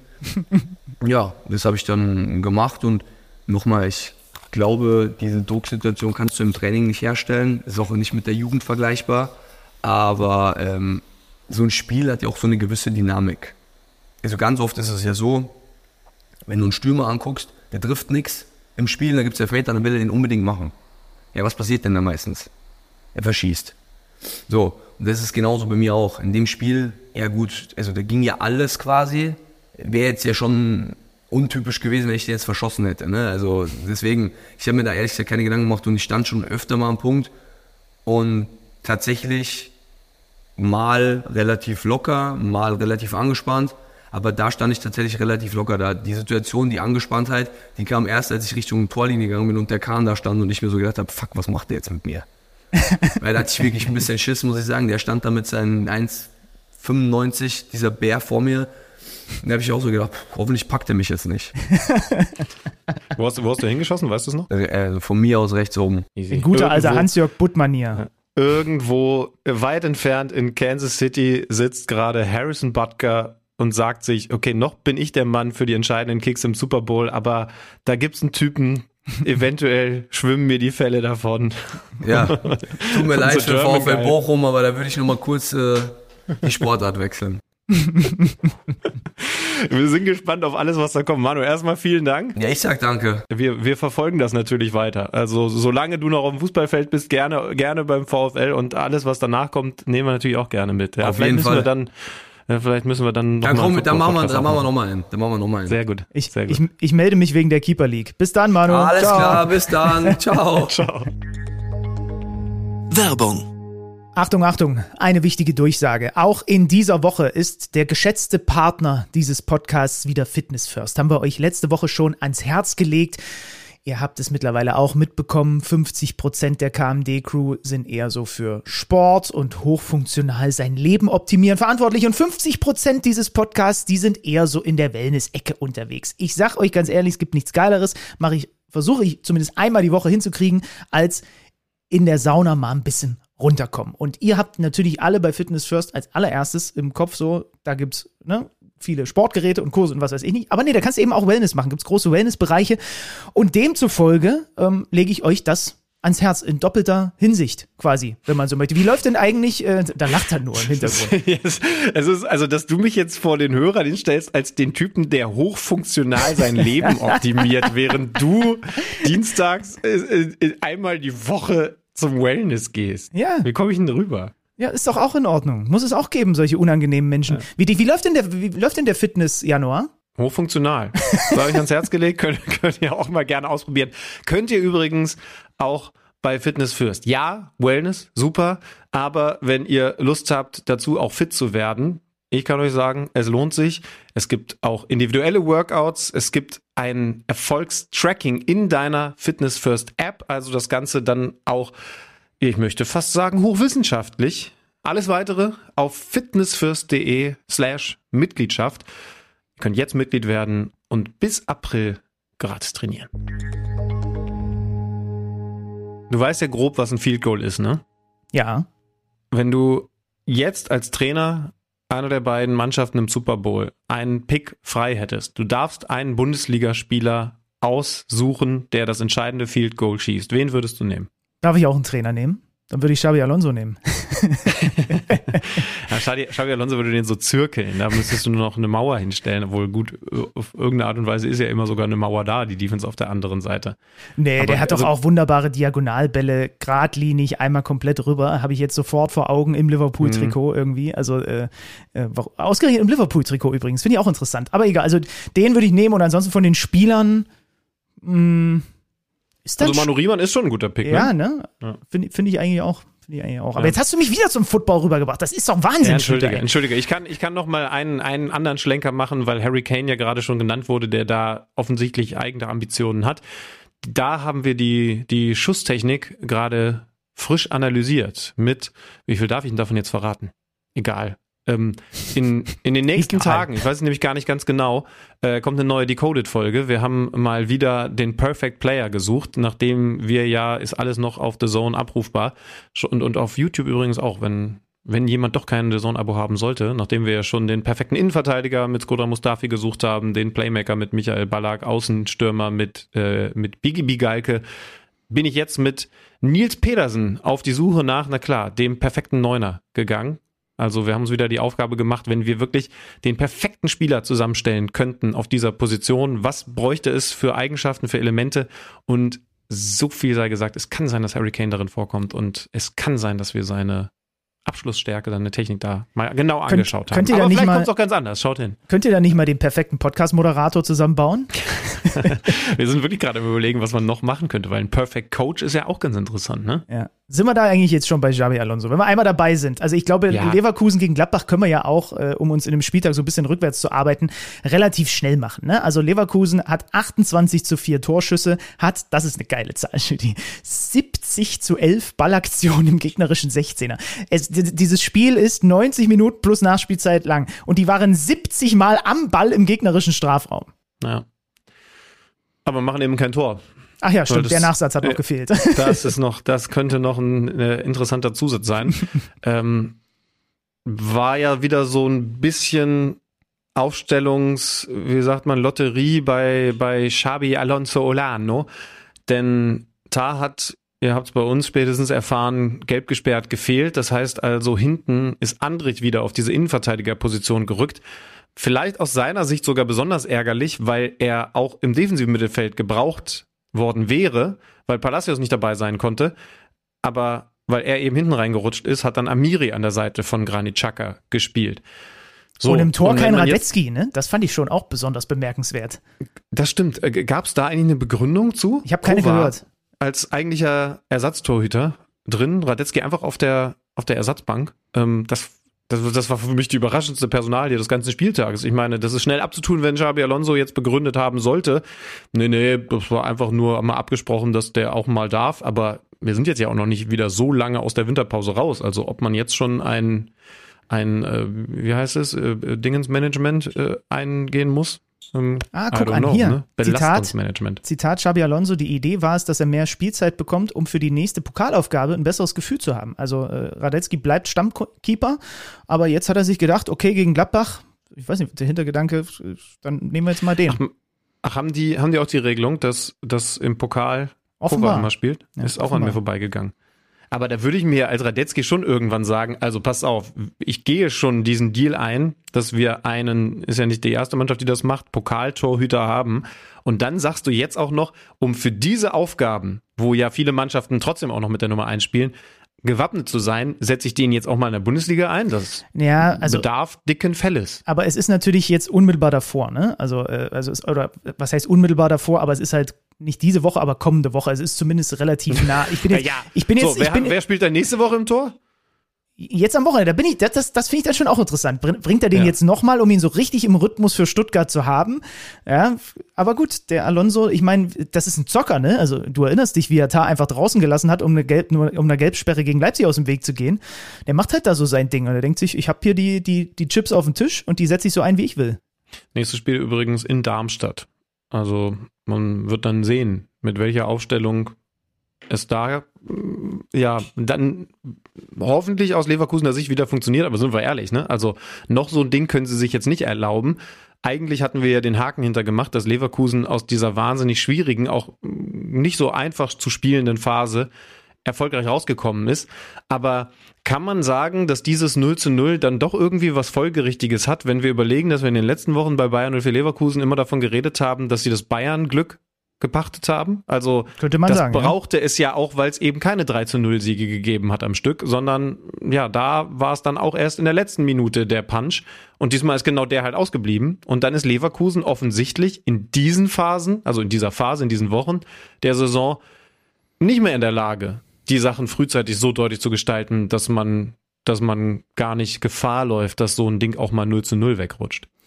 Ja, es ist ja, also du musst natürlich sagen, ne, zum Beispiel das Ding von Wirtz habe ich sofort im Kopf, okay, den, den, den, den schließt er ein bisschen zu zentral ab und Nikolas hält den dann mit dem Bein, aber es waren natürlich auch wieder Bretter dabei, da können wir dann fast schon eher darüber reden. Hat denn, äh, hat denn Bocha Iglesias jetzt eigentlich schon gespielt? Ich glaube ich nicht. Ich dachte, seine ne? neue Single rausgebracht. er ist noch. Es ist ist schon eigentlich jemand, also ich weiß, das ist natürlich eigentlich Julius, aber Bocha Iglesias muss eigentlich in den Latino-Charts auftauchen. Weil, ähm, nee, der war noch nicht mal im Kader. Also der kommt ja jetzt als Boniface-Ersatz noch mit dazu. Das wäre jetzt auch unfair, wenn wir ehrlich sind, das irgendwie an Patrick Schick festzumachen, dass sie da 0 zu 0 spielen, ja, bei, auch bei der, bei der, bei der äh, Wucht da, aber auch der übrigens, ne, also krass, krasse Erscheinung, Borja Iglesias. Ist nur knapp 1,90 groß, aber gefühlt genauso breit, wie er groß ist. Hat in den letzten drei La Liga-Saisons immer zweistellig genetzt. Ich glaube, fast 40 Tore in den letzten drei Jahren. Und hat es dieses Jahr irgendwie nicht funktioniert. Aber auch das zeigt für mich wieder die Leverkusener Ambition, dass sie da sofort reagieren. Ja, ja. Hm? Hätte ich auch nicht gedacht, dass sie es machen. Weil, weil sie ja theoretisch auch noch andere Modelle spielen können mit, also wenn, wenn Schick dann jetzt mal nicht dabei sein sollte, ausfallen sollte mit falscher Neun oder so, haben sie ja schon gemacht. Aber, Aber die wollen Meister sagen, werden, Schütti. Und deswegen. Das, also ich, hab, ich bekomme auch immer mehr den Verdacht. Aber ich meine, was, also was passiert, wenn Boniface, ja, der ist dann jetzt auch noch eine Weile verletzt, aber wenn der dann irgendwann zum Saisonende wieder, wieder fit ist, also was ist das für ein brutaler Sturm? Ne, die haben mhm. dann, die haben dann drei reine Neuner von, von absolut höchster oder mit höchster Güteklasse. Das ist schon krass. Und das ist ein Kader, der ist auf Meisterschaft getrimmt. 0 -0. Ich freue mich übrigens jetzt schon tierisch auf dieses Spiel Mitte Februar in Leverkusen. Äh, Sonst grad, niemand, keine bin, Sorge. Bin gerade dabei, das zu planen. Das ist äh, übrigens, wenn, wenn du noch Lust haben solltest, ne, ähm, ich guck, versuche, dass ich das vor Ort gucke in, in Leverkusen. Ich weiß schon, dass ich den Freitag davor in Dortmund bin beim, beim BVB-Spiel und dann gucke ich, dass ich, dass ich da am Samstag rüberkomme. Ist, glaube ich, genau zur Karnevalszeit, aber hey, für sowas lässt man den Karneval auch sausen. Man hat schon gesehen, dass ich ihn mein ganzes Leben lang bis hab sausen, bisher habe sausen lassen. Ist jetzt übrigens klar, dass ähm, entweder Kosunu oder Tapsoba fehlen. Also einer von beiden wird definitiv fehlen bei diesem Spiel gegen den FC Bayern. 0-0 am Ende. Gladbach, ja, man kann ja noch nicht mal sagen, richtig am Mauern, weil sie haben ja trotzdem fast 30 Torschüsse äh, auf den Kasten bekommen, aber am Ende unentschieden. Gehen wir in den Nachmittag rein. Ein paar Spiele, die wir mal im, im Schnelldurchlauf machen können. Äh, Hoffenheim gegen Heidenheim, ein 1 zu 1. Ehren Dingchi trifft wieder für die Heidenheimer, jetzt schon zum siebten Mal, bereitet das super selber vor, aus der eigenen Hälfte raus. Und dann ist ein einfacher Doppelpass und ist irgendwas symptomatischer, als wie dieses Tor fällt für die Hoffenheimer Anfälligkeit Geschwindigkeit. Ja, also sie haben da Überzahl, aber dann reicht ein Doppelpass und der, der, der zweite Pass des Doppelpasses in die Tiefe und zack, ähm, steht es eben da äh, 1 zu 0 für, für die Heidenheimer. Mir ist noch aufgefallen, dass das Heimchen-Duell auf den Rängen nicht für absolute Ekstase und Ausverkauf gesorgt hat. Aber ja, meine Güte, auch das ist die Bundesliga in dieser Zeit, sagt ein, sagt ein in Wolfsburg aufgewachsener. Ähm, machen wir mit denen weiter. Gegen Köln geht es mit dem weiter, was Niko Kovacs Problem ist. Sie gewinnen einfach keine Fußballspiele mehr, spielen nur eins zu eins gegen den FC. Äh, zuletzt hat es ja regelmäßig das Bild gegeben, dass man in Führung geht und das Ding dann nicht über die Zeit bekommt. Dieses Mal gerät man in Rückstand. Ali Du in der Startaufstellung für den FC macht den Führungstreffer und auch wenn der VfL dann relativ schnell zurückkommt, ist es eine weiterhin erschreckend schwache Phase für den VfL Wolfsburg und du sagst mir, was das für Nico Kovac bedeutet in den nächsten zwei, drei Wochen? Ja, wenn ich das jetzt, wenn ich jetzt wieder auf mein Bauchgefühl höre, das hat bei Terzic schon nicht funktioniert, dann würde ich sagen, dass, dass, er, dass er in absehbarer Zeit kein Wolfsburg-Trainer mehr ist, weil das, obwohl mit diesen ganzen Unentschieden, das ist einfach zu wenig für die Ansprüche de, de, des VfL. Aber irgendwie, jetzt wo ich es ausgesprochen habe, wird er wahrscheinlich vier Siege in Folge einfahren, so wie das Terzic dann auch irgendwie gelungen ist. Ähm, natürlich, also wir müssen ja nicht darüber reden, dass das viel, viel, viel zu wenig ist. Wann, wann, wenn nicht in dieser Phase, willst du denn gegen den ersten FC Köln gewinnen? Hm. Im eigenen Stadion. Jetzt. Ja hat er Hoffenheim zu Hause, also Wolfsburg hat Hoffenheim zu Hause und dann Union auswärts. Die Frage ist eben, ob, ob vorher schon was gemacht wird. Ich, ich weiß nicht, ich habe da kein, ich bin eh nicht so der Bauchmensch. Ich habe da kein Gefühl, aber ich muss schon sagen, ich habe jetzt auch noch mal längere Phasen von dem Spiel gesehen. Das ist einfach nicht gut genug. Nee. Und, und das Personal ist da. Also natürlich Maxi Arnold unter anderem jetzt krankheitsbedingt nicht dabei gewesen, aber es ist ja jetzt auch nicht das eine Rausreißerspiel, sondern das ich glaub, dritte Unentschieden in Folge und das eben nicht gegen die großen Riesen dieser Liga. Also Ist schwierig. Ist sehr, sehr schwierig. Über Köln reden wir das nächste Mal wieder ausführlicher. Wir können noch sagen, dass Werder Bremen ein richtig gutes Saisonspiel Ja, abgeliefert ein, hat. ein Moment. Hast du eigentlich, kennst du den Typen, der als vierter Offizieller äh, äh, ja, äh, richtig. einge, einge, reingesprungen ist? Weil ich habe richtig. Ich hab Ja. gesehen, der spielt beim MTV Gifhorn und ich kenne ja nur so grob da die, die niedersächsischen äh, Gegebenheiten, aber ich dachte vielleicht, der ist äh, nicht viel jünger als wir, vielleicht habt ihr mal gegeneinander gespielt oder so. Tobias Krull äh, als Amateur mit Schiri-Schein für den, äh, für den Assi, äh, gute Besserung an Torben Siever, der da voll von Finkgräfe erwischt worden ist. Aber ich dachte, vielleicht kennt ihr euch irgendwie. Weiß ich nicht. Ähm, nee, also ich, ich habe ihn jetzt zumindest so nicht bei mir abgespeichert. Also man kennt natürlich, äh, also Gifhorn kennt man natürlich, habe ich sowohl Fußball als auch Basketball gespielt. Äh, aber, aber ich habe den Typen hier zum ersten Mal gesehen. Ach, der war aber auch in der Wolfsburger Jugend, Ja. sehe ich gerade. Der war beim VfL in der Ja, Jugend. ja, sogar genau. einige Also Jahre. der, ja, ja, okay. ähm, der, der hat einen gewissen Bezug. Also das geht ja auch nur.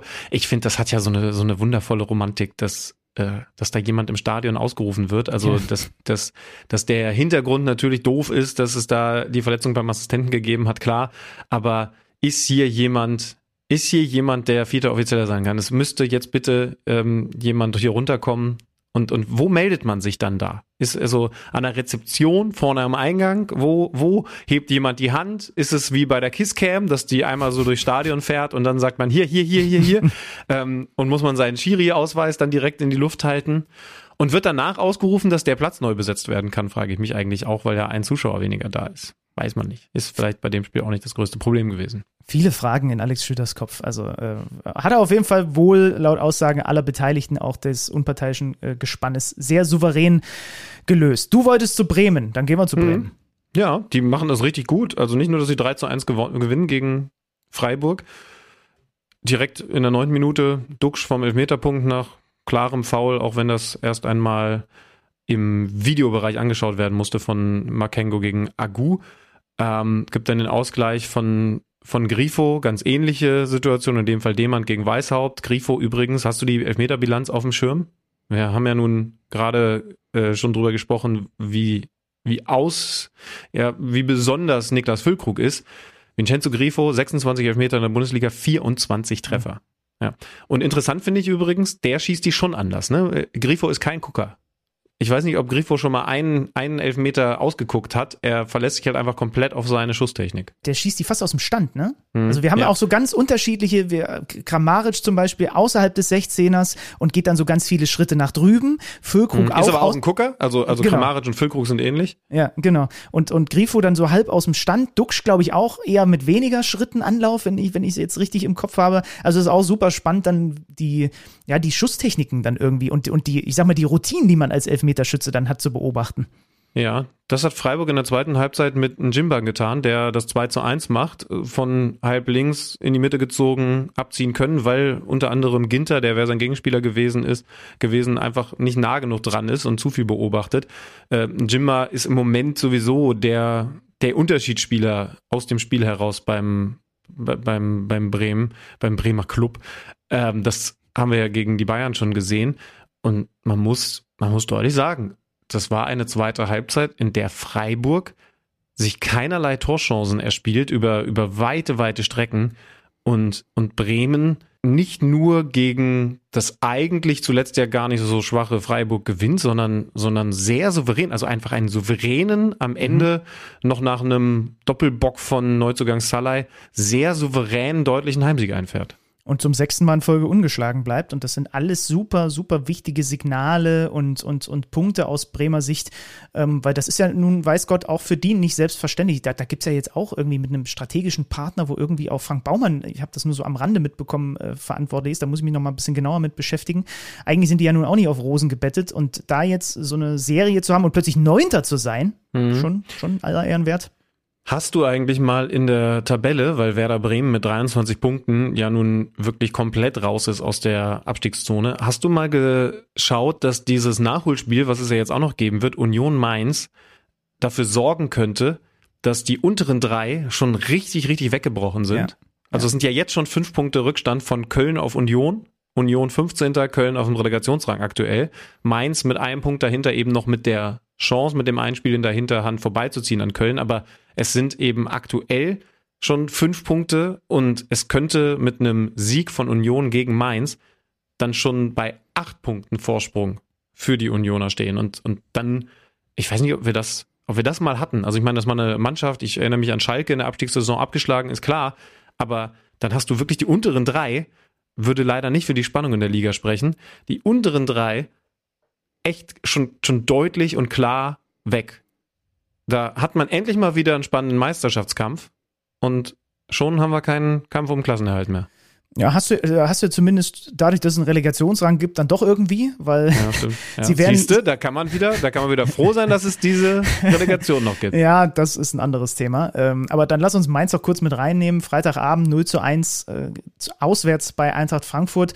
Sehr emotional vor dem Spiel. Der Abschied von Peter Fischer, der ja quasi nicht mehr für das Amt des Präsidenten zur Verfügung steht, dann jetzt Anfang äh, Februar bei der Mitgliederversammlung sein Amt nach 24 Jahren abgibt und wie der dann da nochmal mit dem Mikro, ähm, wir haben das ja auch dann bei uns im, im Vorlauf ausgiebig, haben wir reingehört, wie er da vor der Kurve steht und sich quasi von seinen Frankfurtern verabschiedet.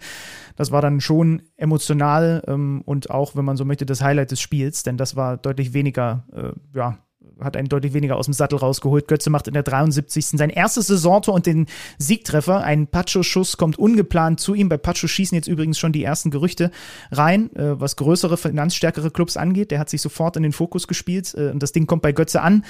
Der selber dachte, dass er im Abseits steht. Den ersten Abschluss hält Zentner noch und dann köpft er ihn äh, rein zum 1 zu 0 Siegtor in einem ja, überschaubar unterhaltsamen Spiel. Kann ich so unterstreichen. Die Bayern, da springen wir dann nochmal in den Samstag, gewinnen 3 zu 2 gegen Augsburg. Hm. Also richtig souverän ist es nicht gewesen. Pavlovic in der Startaufstellung macht sein erstes Tor in der Bundesliga nach einer Standardsituation, steht da richtig, drückt das Ding über die Liga, über, über die Linie, entschuldige. Ich bin echt, also ich bin so vom, vom, vom, vom Wortschatz her noch tatsächlich noch in der Schlafphase. Davis mit dem rechten Fuß, das kennen wir so ja eigentlich auch nicht in der Nachspielzeit der ersten Halbzeit so ein 2 zu 0. Und wenn man dann denkt, naja klar, jetzt ist es halt so ein klassisches Bayern-Spiel, wird das jetzt in der zweiten Halbzeit genau in der Richtung weitergehen, muss man sagen, dass es schon noch mal enger wurde, als, als man das eigentlich erwarten würde vom FC Bayern.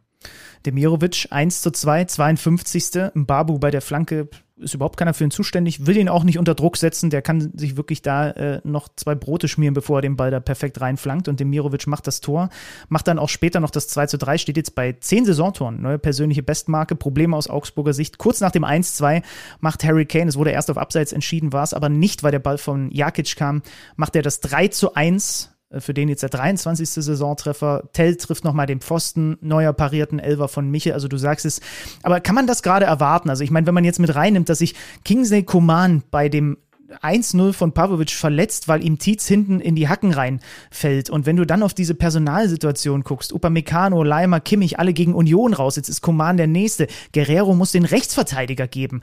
Ähm, ist es nicht wichtiger, ja, souverän ist, ist anders und natürlich kommen Stimmen jetzt auch, äh, was Tuchel und äh, warum, warum läuft das alles nicht bei den Bayern, aber der hat natürlich auch eine dermaßen Personalseuche, ähm, dass ich gar nicht weiß, ob man das so hochhängen sollte. Aus Bayern-Sicht ist doch das viel Wichtigere, dass man irgendwie dieses Spiel zieht und äh, mit einem möglichen Sieg gegen Leverkusen in absehbarer Zeit trotzdem an ihnen vorbei könnte und aus eigener Kraft weiter deutscher Meister werden kann. Das stimmt, ja. Da, da bin ich bei dir und man muss dazu nehmen, was Leon Goretzka über dieses Spiel gesagt hat oder besser gesagt über diesen Platz, denn das war ein kompletter Acker. Findest du, also sind wir, sind, sind wir ehrlich, das wird schon kein Zufall gewesen sein, dass in Augsburg vor dem Spiel gegen eine der beiden spielerisch stärksten Mannschaften in der Liga komischerweise der Platz jetzt nicht im perfekten Oh, Zustand ist. Findest du das ähm, clever, unfair, unsportlich? Also sagen wir mal so, ich habe jetzt einfach nicht im Kopf, wie der Platz denn beim letzten Heimspiel ausgesehen hat. Also ich habe ihn mir dann übrigens gerade nochmal in den, in den Highlights, die, die man sich natürlich dann angucken konnte, genauer angeschaut und also es war schon ein Acker, ne? Also ähm, und Leon Goretzka, falls ihr das nicht mitbekommen habt, hat schon sehr klar gesagt, dass das, also auf dem Ding kannst du halt einfach so, so gut wie gar nicht Fußball spielen. Und das ist übrigens auch in Ordnung, das zu sagen. Ja? Also ich, mein erster Impuls war jahrelang dann auch in so einem Moment, oh, weißt du, auf welchen Plätzen wir alle spielen mussten oder spielen dürfen, aber die trainieren halt auch nur auf Teppichen und wir wollen ja nun bestmöglichen Fußball sehen. Demzufolge kann man das auch mal sagen, finde ich. Und das ist nichts, wo man jetzt irgendwie dem Millionarius schon wieder vorwerfen muss, dass sie komplett entrückt sind. Ich gucke mir jetzt gerade noch mal den Platz an, das ist natürlich schwer zu sehen. Die hatten ja das letzte Heimspiel gegen Bayern 04 Leverkusen, die auch einen ganz gepflegten Ball spielen wollen. Da sieht er noch einigermaßen grün aus, wenn ich ehrlich bin. Ähm, demzufolge Folge, oh, also auf der einen Seite kann ich das zu 100 Prozent mir vorstellen, weil der eine oder andere würde zusammenzucken und sich denken, die werden doch nicht ihren eigenen Platz so malträtieren oder präparieren, dass es für die Bayern besonders schwer wird. Doch, doch, da müsst ihr euch einfach nur mal mit dem einen oder anderen unterhalten, der über ein paar Jahre mal in der Bundesliga war. Es ist schon so, dass man damit auch spielt und dass man gerne auch mal nee. ein, eine, eine, eine Seite vielleicht ein bisschen mehr anfeuchtet. Ja, ja. und also das macht man schon. Also, also, also, man, also die Frage ist ja wirklich, ist das denn eigentlich total unsportlich, wenn, also ich meine, wir haben alle auf solchen Ackern gespielt. Warum? Weil wir nicht die Möglichkeiten hatten, das Ding so geil herzurichten, wie das Bundesligisten normalerweise können. Aber wenn da ein FC Augsburg sagt, wir kommen sowieso über den Kampf und wenn der Ball perfekt rollt, dann ist das im Zweifel für den Gegner besser als für uns. Warum sollen wir denn jetzt hier noch mega Arbeit investieren und den besten Rasen der Bundesliga herstellen. Ja, ja. Nee, dann halt lieber nicht. Ich habe ja jetzt auch nicht gesagt, dass die ganz sicherlich in der Nacht davor nochmal mit dem Flug drüber sind. Ne? Also die Frage, ob das, ob das wirklich total unfair ist, wenn du nicht die 100 Prozent gibst, um den Platz in absolut perfektem Zustand gegen den Rekordmeister herzustellen. Ja, also ich, ich würde es, sagen wir es so, drücken wir es so aus, wenn ich Augsburg wäre, würde ich auch mal zumindest drüber nachdenken. Vorsichtig formuliert. ähm, und dann haben wir noch ein Spiel, was wir noch nicht besprochen haben. Die Bayern haben jetzt übrigens, wie, wie wird der eigentlich ausgesprochen? Boe, Boe, neuer Rechtsverteidiger, der jetzt diese Dauerbaustelle der letzten Jahre mal äh, irgendwie zukriegen soll. Ähm, ist jetzt auch nicht das Riesentalent im Nachwuchs in Frankreich allerdings gewesen, hat nicht so wahnsinnig viele U-Spiele gemacht. Mal gucken, ob er das hinkriegt, den sie da von Gala geholt haben. Stuttgart-Leipzig fehlt noch und äh, da also wir fangen mal aus Stuttgarter Sicht an. Die gewinnen dieses Spiel mit 5 zu 2, obwohl ihnen Karasor fehlt, obwohl weiter die Afrika- und Asien-Cup-Spieler fehlen, weil Dennis Undaff einen Dreierpack schnürt, weil Mio früh einen Handelfmeter verwertet. Wir haben vorhin, das war die Situation, die Manuel Riemann meinte, ne? Sima mhm, Sagadou springt hinter ihm hoch, köpft ihm den Ball an den Arm, der ist zur Balance oder in der Sprungbewegung oben. Ich habe es mir gerade auch nochmal angeguckt, weil Manuel es ja vorhin auch gesagt hat, das ist kein Handelfmeter. Ne? Also das ist einfach kein, da ist keine Intention, den Ball zu stoppen oder sich, wie auch immer. Deswegen, es wurde dann ja auch gecheckt, kann ich nie nachvollziehen. Ähm, ja. Ich habe übrigens oft das Gefühl, sorry, dass ich das fast noch einmal aufmache, obwohl wir es nach Manu Riemann schon, schon zu hatten. Ich habe oft das Gefühl, dass, dass, dass Schiedsrichter sagen, ähm, na Mist, das müsst, also das müsst ihr euch jetzt vorstellen. Ich, ich, ich, ich das mit Kamera Beschreib es, du bist Radiomensch. Genau, okay.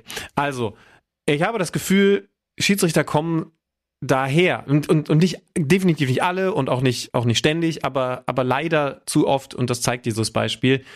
Natürlich ist, wenn der Mensch die beiden Arme rechts links vom Körper runterhängen lässt und naja, wenn er läuft, dann sind sie vielleicht ein bisschen angewinkelt. So, aber und alles andere ist dann ja unnatürlich. Wenn der durch die Luft fliegt, der Arm, wenn der nach hinten fliegt oder, oder so, ne? Sorry, ich versuche am Mikrofon zu bleiben. So. Aber dass es total natürlich ist, dass auch Arme mal durch die Gegend schleudern, weil es eine Ausgleichsbewegung ist zu dem, was zum Beispiel meine Beine machen oder wenn der Oberkörper in eine Richtung gebogen wird oder ich. Und sei es nur, dass ich dass ich eine, eine Bogenspannung für den Kopfball mache. Das macht ja auch schon was mit meinen Armen. Ne? Wenn ihr das jetzt alle macht, was, was, es passiert was mit euren Armen und es ist total natürlich. Ich würde sogar so weit gehen, dass wenn du, ernsthaft, wenn du bei so einer Aktion die Arme weiterhin neben dem Körper hängen hättest und der Ball kommt dahin, ist es eher Handspiel, als wenn die weg sind. Weil es ist unnatürlicher. Das Absolut. ist nämlich unnatürlich. Ja, ja. Weil natürlich ist, dass das Ding einen Ausgleich macht und dass der Arm da irgendwo hinten hängt, je nachdem, in welche Richtung sich dein Torso gerade bewegt. Das heißt also, da bist du einfach immer noch nicht am Ende der sauberen Regelinterpretation. Und deswegen kann ich tatsächlich Manuel Riemann da zu großen Teilen verstehen. Ja, absolut. Ähm, wie gesagt, kein Karasor und äh, das war jetzt die Reaktion des VfB. Ne? Die letzten zwei Ergebnisse haben größtenteils nicht gestimmt. Spielweise können wir drüber streiten, aber das ist jetzt der zwölfte Saisonsieg. Die hatten noch nie in ihrer Geschichte so früh so viele Siege. Hab ich's übrigens prophezeit. Erinnerst du dich? Ich muss es dir manchmal um die Ohren hauen, weil du ja alleine nicht um die Ecke kommen würdest und mal zugeben oder mir das mal hinlegen. Ich habe gesagt, UNDAF mindestens zehn diese Saison. Jetzt sind es zwölf und ein bisschen Fußball wird angeblich noch gespielt. Muss ich mich mal selber für loben. Ähm, also der VfB Stuttgart kann auch noch Spiele gewinnen und ist noch sehr gut unterwegs in dieser Saison. Und dann haben wir die Leipziger Seite. Wo ein Xavi gefehlt hat, gesperrt und, und tatsächlich gefehlt hat und wo wir jetzt im Grunde das tun müssen, was wir in der vergangenen Woche mit dem Gegner getan haben. Da haben wir beim VfB Stuttgart die Frage in Richtung George Moisides, unseren Kicker-Reporter, gestellt, was, was ist denn da los? Ist dieser Verein jetzt in der Krise oder, oder wird das wieder aufwärts gehen? Da müssen wir ja sagen, Kompliment George, der hat da ja, wenn ich das richtig interpretiert habe, schon angedeutet, nee, nee, das wird auch wieder bessere Ergebnisse geben, hat es jetzt direkt gegeben gegen Leipzig, das aber eben ausgerechnet in den letzten Wochen nur miese Ergebnisse eingefahren hat. Wir fragen, frei die Tappe, was ist da los?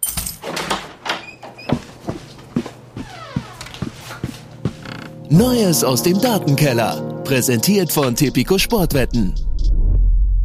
Durch die heftige 2 zu 5 Klatsche in Stuttgart ist RB Leipzig seit mittlerweile vier Bundesligaspielen sieglos. Noch nie mussten die Roten Bullen länger auf einen Sieg in der Bundesliga warten. Die letzten drei Bundesligaspiele wurden sogar allesamt am Stück verloren. Das gab es erst ein einziges Mal für Leipzig, und zwar zwischen November und Dezember 2021. Damals bedeuteten die drei Niederlagen in Serie übrigens das Aus für Jesse Marsch als Leipzig-Trainer. Doch zurück zum aktuellen Leipzig-Trainer, denn Marco Rose dürfte gerade ordentlich Kopfzerbrechen haben, was seine Defensive angeht. Neun Gegentore kassierte man in den drei Bundesligaspielen im Kalenderjahr 2024. Das ist natürlich klarer Höchstwert in der Bundesliga. Und auch bei den zugelassenen Großchancen steht RB im neuen Jahr auf Platz 18 der Liga. Dass die Defensive nicht nur im neuen Jahr, sondern schon länger ein Problem der Leipziger ist, das zeigt sich auch daran, dass die letzte weiße Weste von Janis Blaswig auf den Oktober 2023 datiert. Damals gab es ein 6 zu 0 gegen Köln. Ob es am Sonntag zu Hause gegen Union endlich wieder ein zu 0 Spiel der Roten Bullen gibt, das seht ihr live auf The Zone. Tipico gibt übrigens trotz der vergleichsweise harmlosen Offensive der Berliner eine 2,05er Quote auf eine weiße Weste von Leipzig. Damit es gegen Union aber nicht die vierte Niederlage in Serie in der Bundesliga gibt, ist neben der stabilen Defensive auch die Laufleistung wichtig, denn bei allen sechs Saisonniederlagen lief Leipzig weniger Kilometer als der Gegner. Ab 18 Jahren erlaubt nach Whitelist. Es besteht Suchtrisiko. Hilfe unter buwei.de. Neues aus dem Datenkeller. Präsentiert von Tipico Sportwetten. Manchmal ist es ja doch schön, dass man den Mann aus dem Keller hat. Ne? Ich, also gefühlt habe ich es vielleicht, aber definitiv nicht so richtig auf dem Schirm gehabt, dass die Defensive, ausgerechnet die Defensive bei Leipzig, zuletzt so schwach gewesen ist. Also mir es gab mehrere zuhörst. Jahre, da war das die beste Verteidigung der Liga. Unter Julian Nagelsmann erinnere ich mich zum Beispiel. Ähm, Und ich check's nicht. Also ich, ich checke nicht, dass es aktuell gerade diese Lieblingswort Ergebniskrise in Leipzig gibt. Ob's mehr ist, werden wir das nächste Mal noch genauer analysieren. Die Zahlen sprechen auf jeden Fall im Moment eine erschreckend deutliche Sprache. Über das, was Marco Rose da in Leipzig tut, während sein alter Mainzer Buddy Jürgen Klopp ganz andere Dinge tut. Nämlich erstmal Pause. Saisonende mit Liverpool und dann erstmal nischt. Klingt verrückt, oder? Ja, das klingt sehr, das klingt sehr verrückt. Absolut. Komm, wir holen, wir holen jemanden dazu, der uns noch ein bisschen mehr sagen kann. Thomas Böker.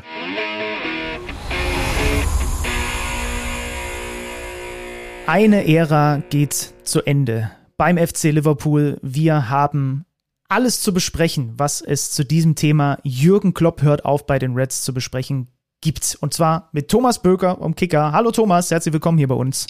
Hallo zusammen, Dankeschön. Hallo. Thomas, erkläre uns, wir haben vorhin schon mal zum Reinkommen in diesem Podcast so ein bisschen uns ausgetauscht, Alex und ich, erkläre uns den, den Zeitpunkt. Wir waren so ein bisschen überrascht. Hast du es schon eher kommen sehen, dass das absehbar ist, dass Kloppo vielleicht tatsächlich zum Saisonende sagt, es ist Feierabend? Nee, wäre ich ähm, ehrlicherweise selber jetzt nicht drauf gekommen, ähm, gerade weil es auch in dieser Saison sehr gut läuft. Vielleicht ist das aber auch der Gedanke dabei, dass er sieht, es ist eine sehr gute Saison, die ja zum, vielleicht sogar noch mit äh, vier Titeln beendet werden kann, wer weiß. Ähm, auf jeden Fall sieht es danach aus, dass es eine erfolgreiche Saison unterm Strich ist und dann ist es natürlich auch leichter äh, zu gehen als zum Beispiel nach der letzten Saison, als äh, die, die ähm, Champions League Qualifikation verpasst wurde. Von daher ist der Zeitpunkt sicherlich insgesamt überraschend, aber so wie er es erklärt hat, finde ich es äh, absolut nachvollziehbar und ja, ähm, schade einfach für den, für den Fußball, für den englischen Fußball und natürlich auch für, für, den, für Deutschland sozusagen, weil er ja doch eine große, ja, eine große Repräsentationsfigur dort in England war auch oder ist immer noch. Ja, haben ja, haben ja die Reaktionen direkt jetzt im Stadion auch, auch gezeigt. Ey, aber mal ganz ehrlich, also an euch, an euch beide, ne? Die sind, die sind aktuell Tabellenführer. Du hast es gesagt, letzte Saison nicht doll, jetzt kann man, ja, auf einem Hoch aufhören. Das sagt sich ja immer so schön und trotzdem bekommt es ja so wenige Trainer hin. Wenn man jetzt bei Jürgen Klopp genau hinguckt, dann sieht man natürlich, dass das ein besonderer Typ ist, gar keine Frage.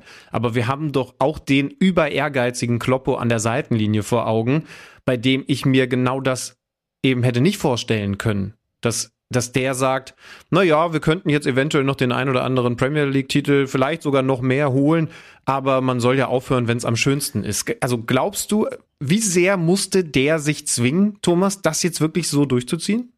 Also ich, ich glaube, dass das äh, gar nicht so direkt im Zusammenhang steht. Ich sage nur, dass es insgesamt für ihn leichter ist, in einem guten Moment zu gehen, als in einem schlechten Moment.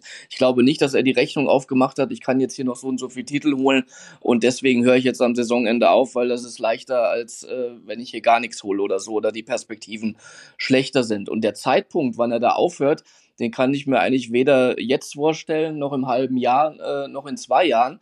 Äh, Markus Babbel hat neulich bei uns gesagt, äh, könnte sich vorstellen, Klopp äh, lebenslang in Liverpool sozusagen, solange er einfach Bock hat zu arbeiten. Aber äh, ja, stimmt, er ist äh, sehr, sehr ehrgeizig, der Jürgen Klopp, äh, sonst wäre er nicht so erfolgreich auch.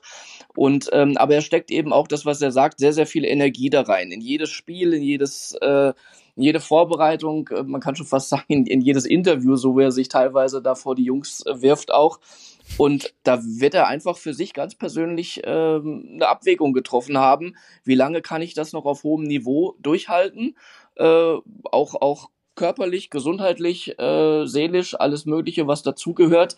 Ähm, und was steht dem gegenüber? Natürlich dieser Reiz, äh, ja, man kann sagen im positiven Sinne, diese, diese Droge Fußball für ihn auch. Ähm, das wird ihm sicherlich nicht leicht gefallen sein, ähm, dass er diese Entscheidung getroffen und jetzt auch äh, öffentlich verkündet hat. Aber äh, sie ist, wie gesagt, völlig äh, nachzuvollziehen und auch zu respektieren. Bei dir bin ich mir sicher, du hast dieses, man kann ja schon sagen, Abschiedsvideo das er über Vereins-TV aufgenommen hat, gesehen. Benny, hast du es gesehen? Na klar. Wie fandst du es? Ich fand's gut. Also ich habe mich erstmal, ich habe mich noch nicht so sehr mit der Art und Weise auseinandergesetzt, sondern mit dem Inhalt und mit dem, was Thomas auch gerade gesagt hat. Und ich ziehe meinen Hut vor jemandem, der merkt, hier meine Batterie wird langsam leer und bevor sie wirklich leer ist, dann äh, sage ich lieber, es geht jetzt mal an den Charger für ein Jahr oder was auch immer.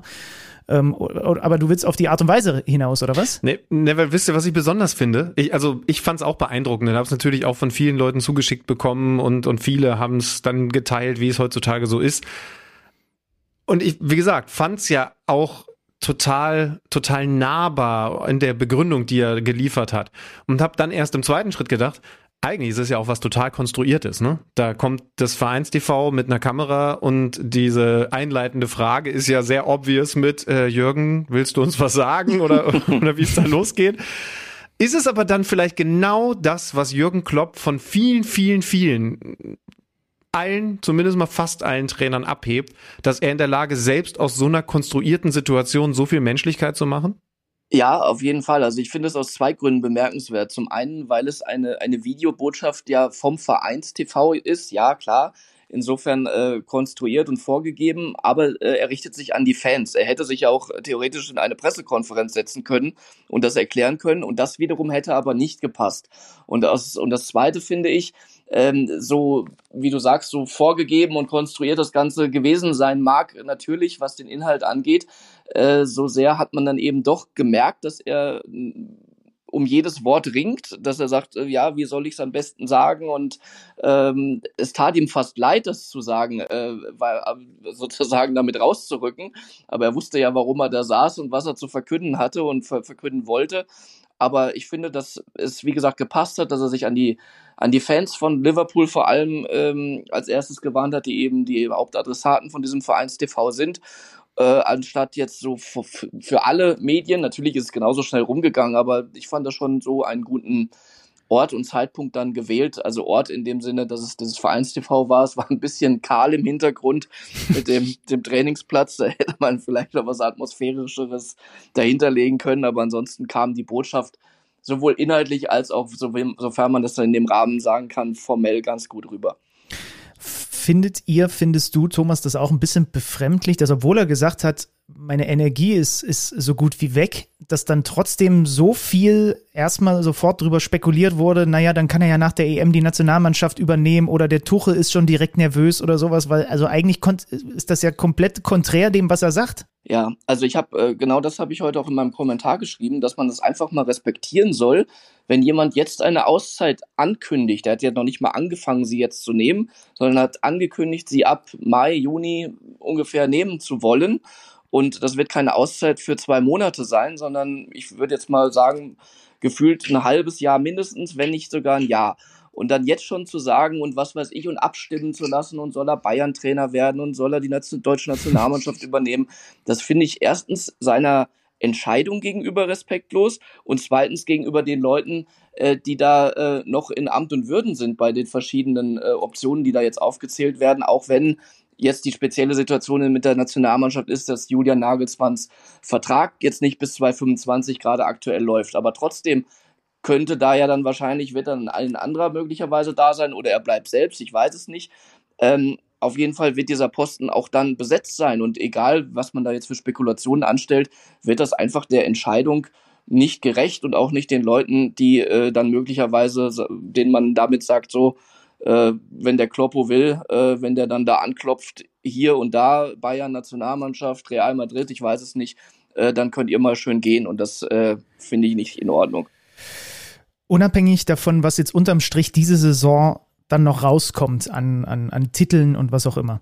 Äh, kannst du noch mal für alle, die vielleicht auch nicht so nah den englischen Fußball und Liverpool verfolgt haben in den letzten Jahren, kannst du noch mal beschreiben und zusammenfassen, was der da bei den Reds bewegt und verändert hat in dieser Ära, die dann jetzt im Sommer endet? Ja, also er hat äh, bewegt, äh, das, das, da muss man sich ja nur jedes, jedes Heimspiel vor allem von denen anschauen, dass er die Figur dort ist, äh, die jedes Mal auch gefeiert wird, äh, der vor die Fans geht und äh, auch immer diese Geste da, die Hand aufs Herz und so, das ist ja, äh, bei vielen würde man sagen, ja, irgendwann ist mal gut mit der Show, aber hier, glaube ich, ist es immer authentisch, oder nicht glaube ich, sondern hier ist es authentisch und hier ist es einfach ein Bedürfnis, diese, diese Verbundenheit äh, zu diesen Fans dort auszudrücken. Und äh, wenn er sagt, er trainiert, äh, was immer kommen mag, aber es wird kein Verein mehr in England sein, dann äh, drückt das ja genau das aus, diese Verbundenheit.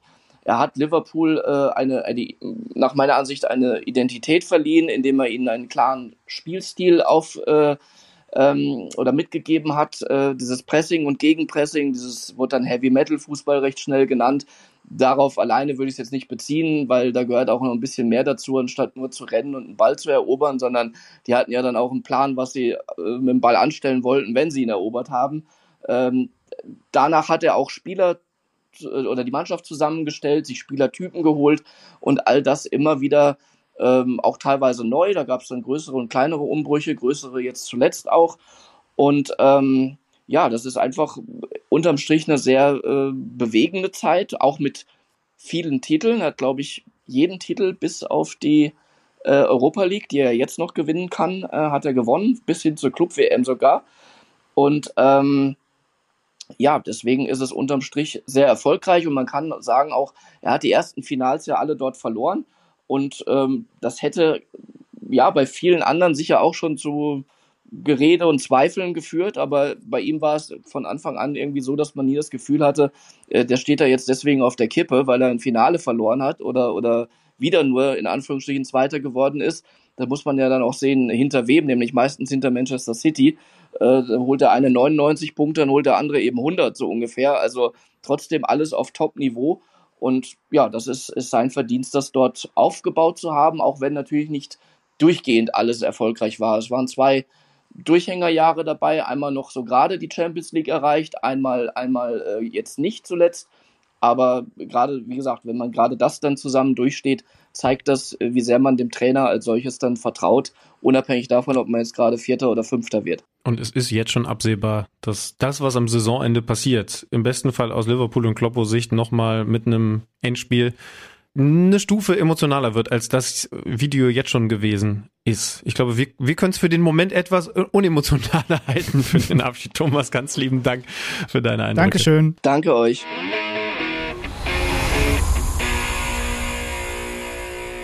Eine Frage fehlt zum Abschluss dieser Podcast-Folge noch.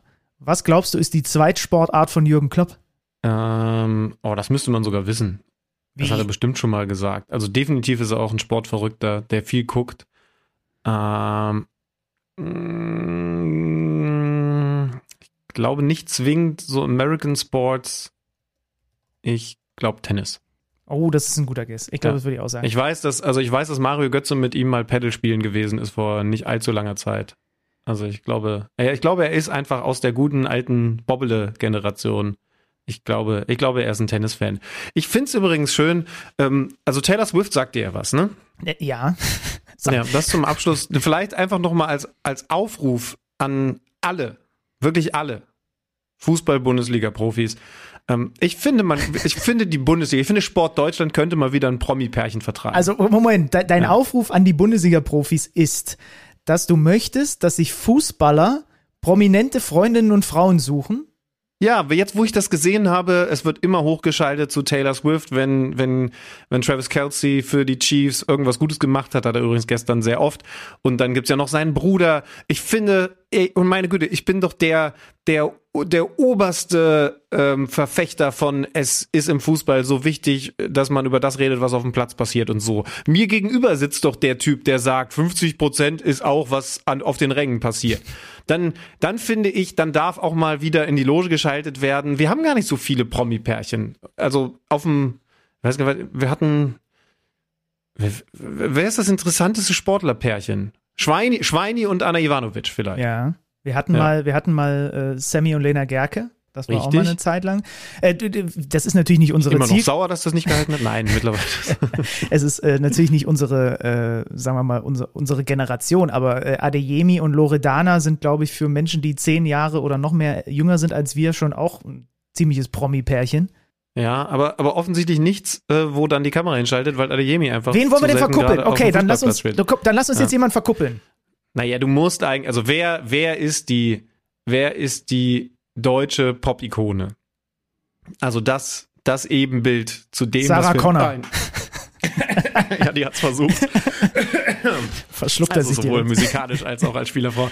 Ähm, Helene Fischer muss es natürlich sein. Helene, okay. Helene Fischer wäre die einzige Person aus der Promi-Welt in Deutschland, wo wirklich nach Torerfolgen von Spieler XY, von Liebhaber XY regelmäßig hoch auf die Tribüne geschaltet werden würde. Und zu wem passt Helene Fischer? Äh, ist Das nicht, finden wir raus ist in der nicht- nächsten Woche. Eure ist es nicht eher, also gerne. ich sehe sie eher als, oh, ich, das ist jetzt vielleicht, ist, ist, aber ist Helene nicht vielleicht eher eine Trainer als eine Spielerfrau? Wenn sie das jetzt hört.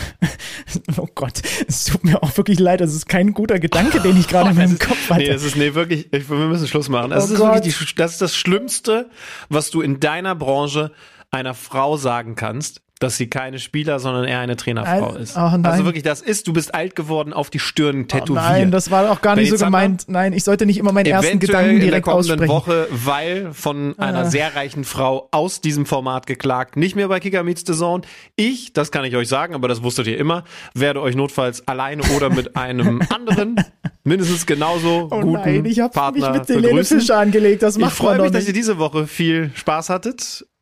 Gerne. Schickt's lieber nicht Benny, sondern, sondern mir, wer der, das perfekte Promi-Paar wäre, wo selbst ihr als diejenigen, die den Fußball immer in den Mittelpunkt stellen, mal bei so einem Blick auf die Loge schauen würdet. Schickt mir das gerne. Bis dahin eine gute Woche euch. Helene, es tut mir leid. Nee. Das ist verkackt. Tschüss. Kicker meets the Zone, der Fußball-Podcast. Präsentiert von Tipico Sportwetten mit Alex Schlüter und Benny Zander.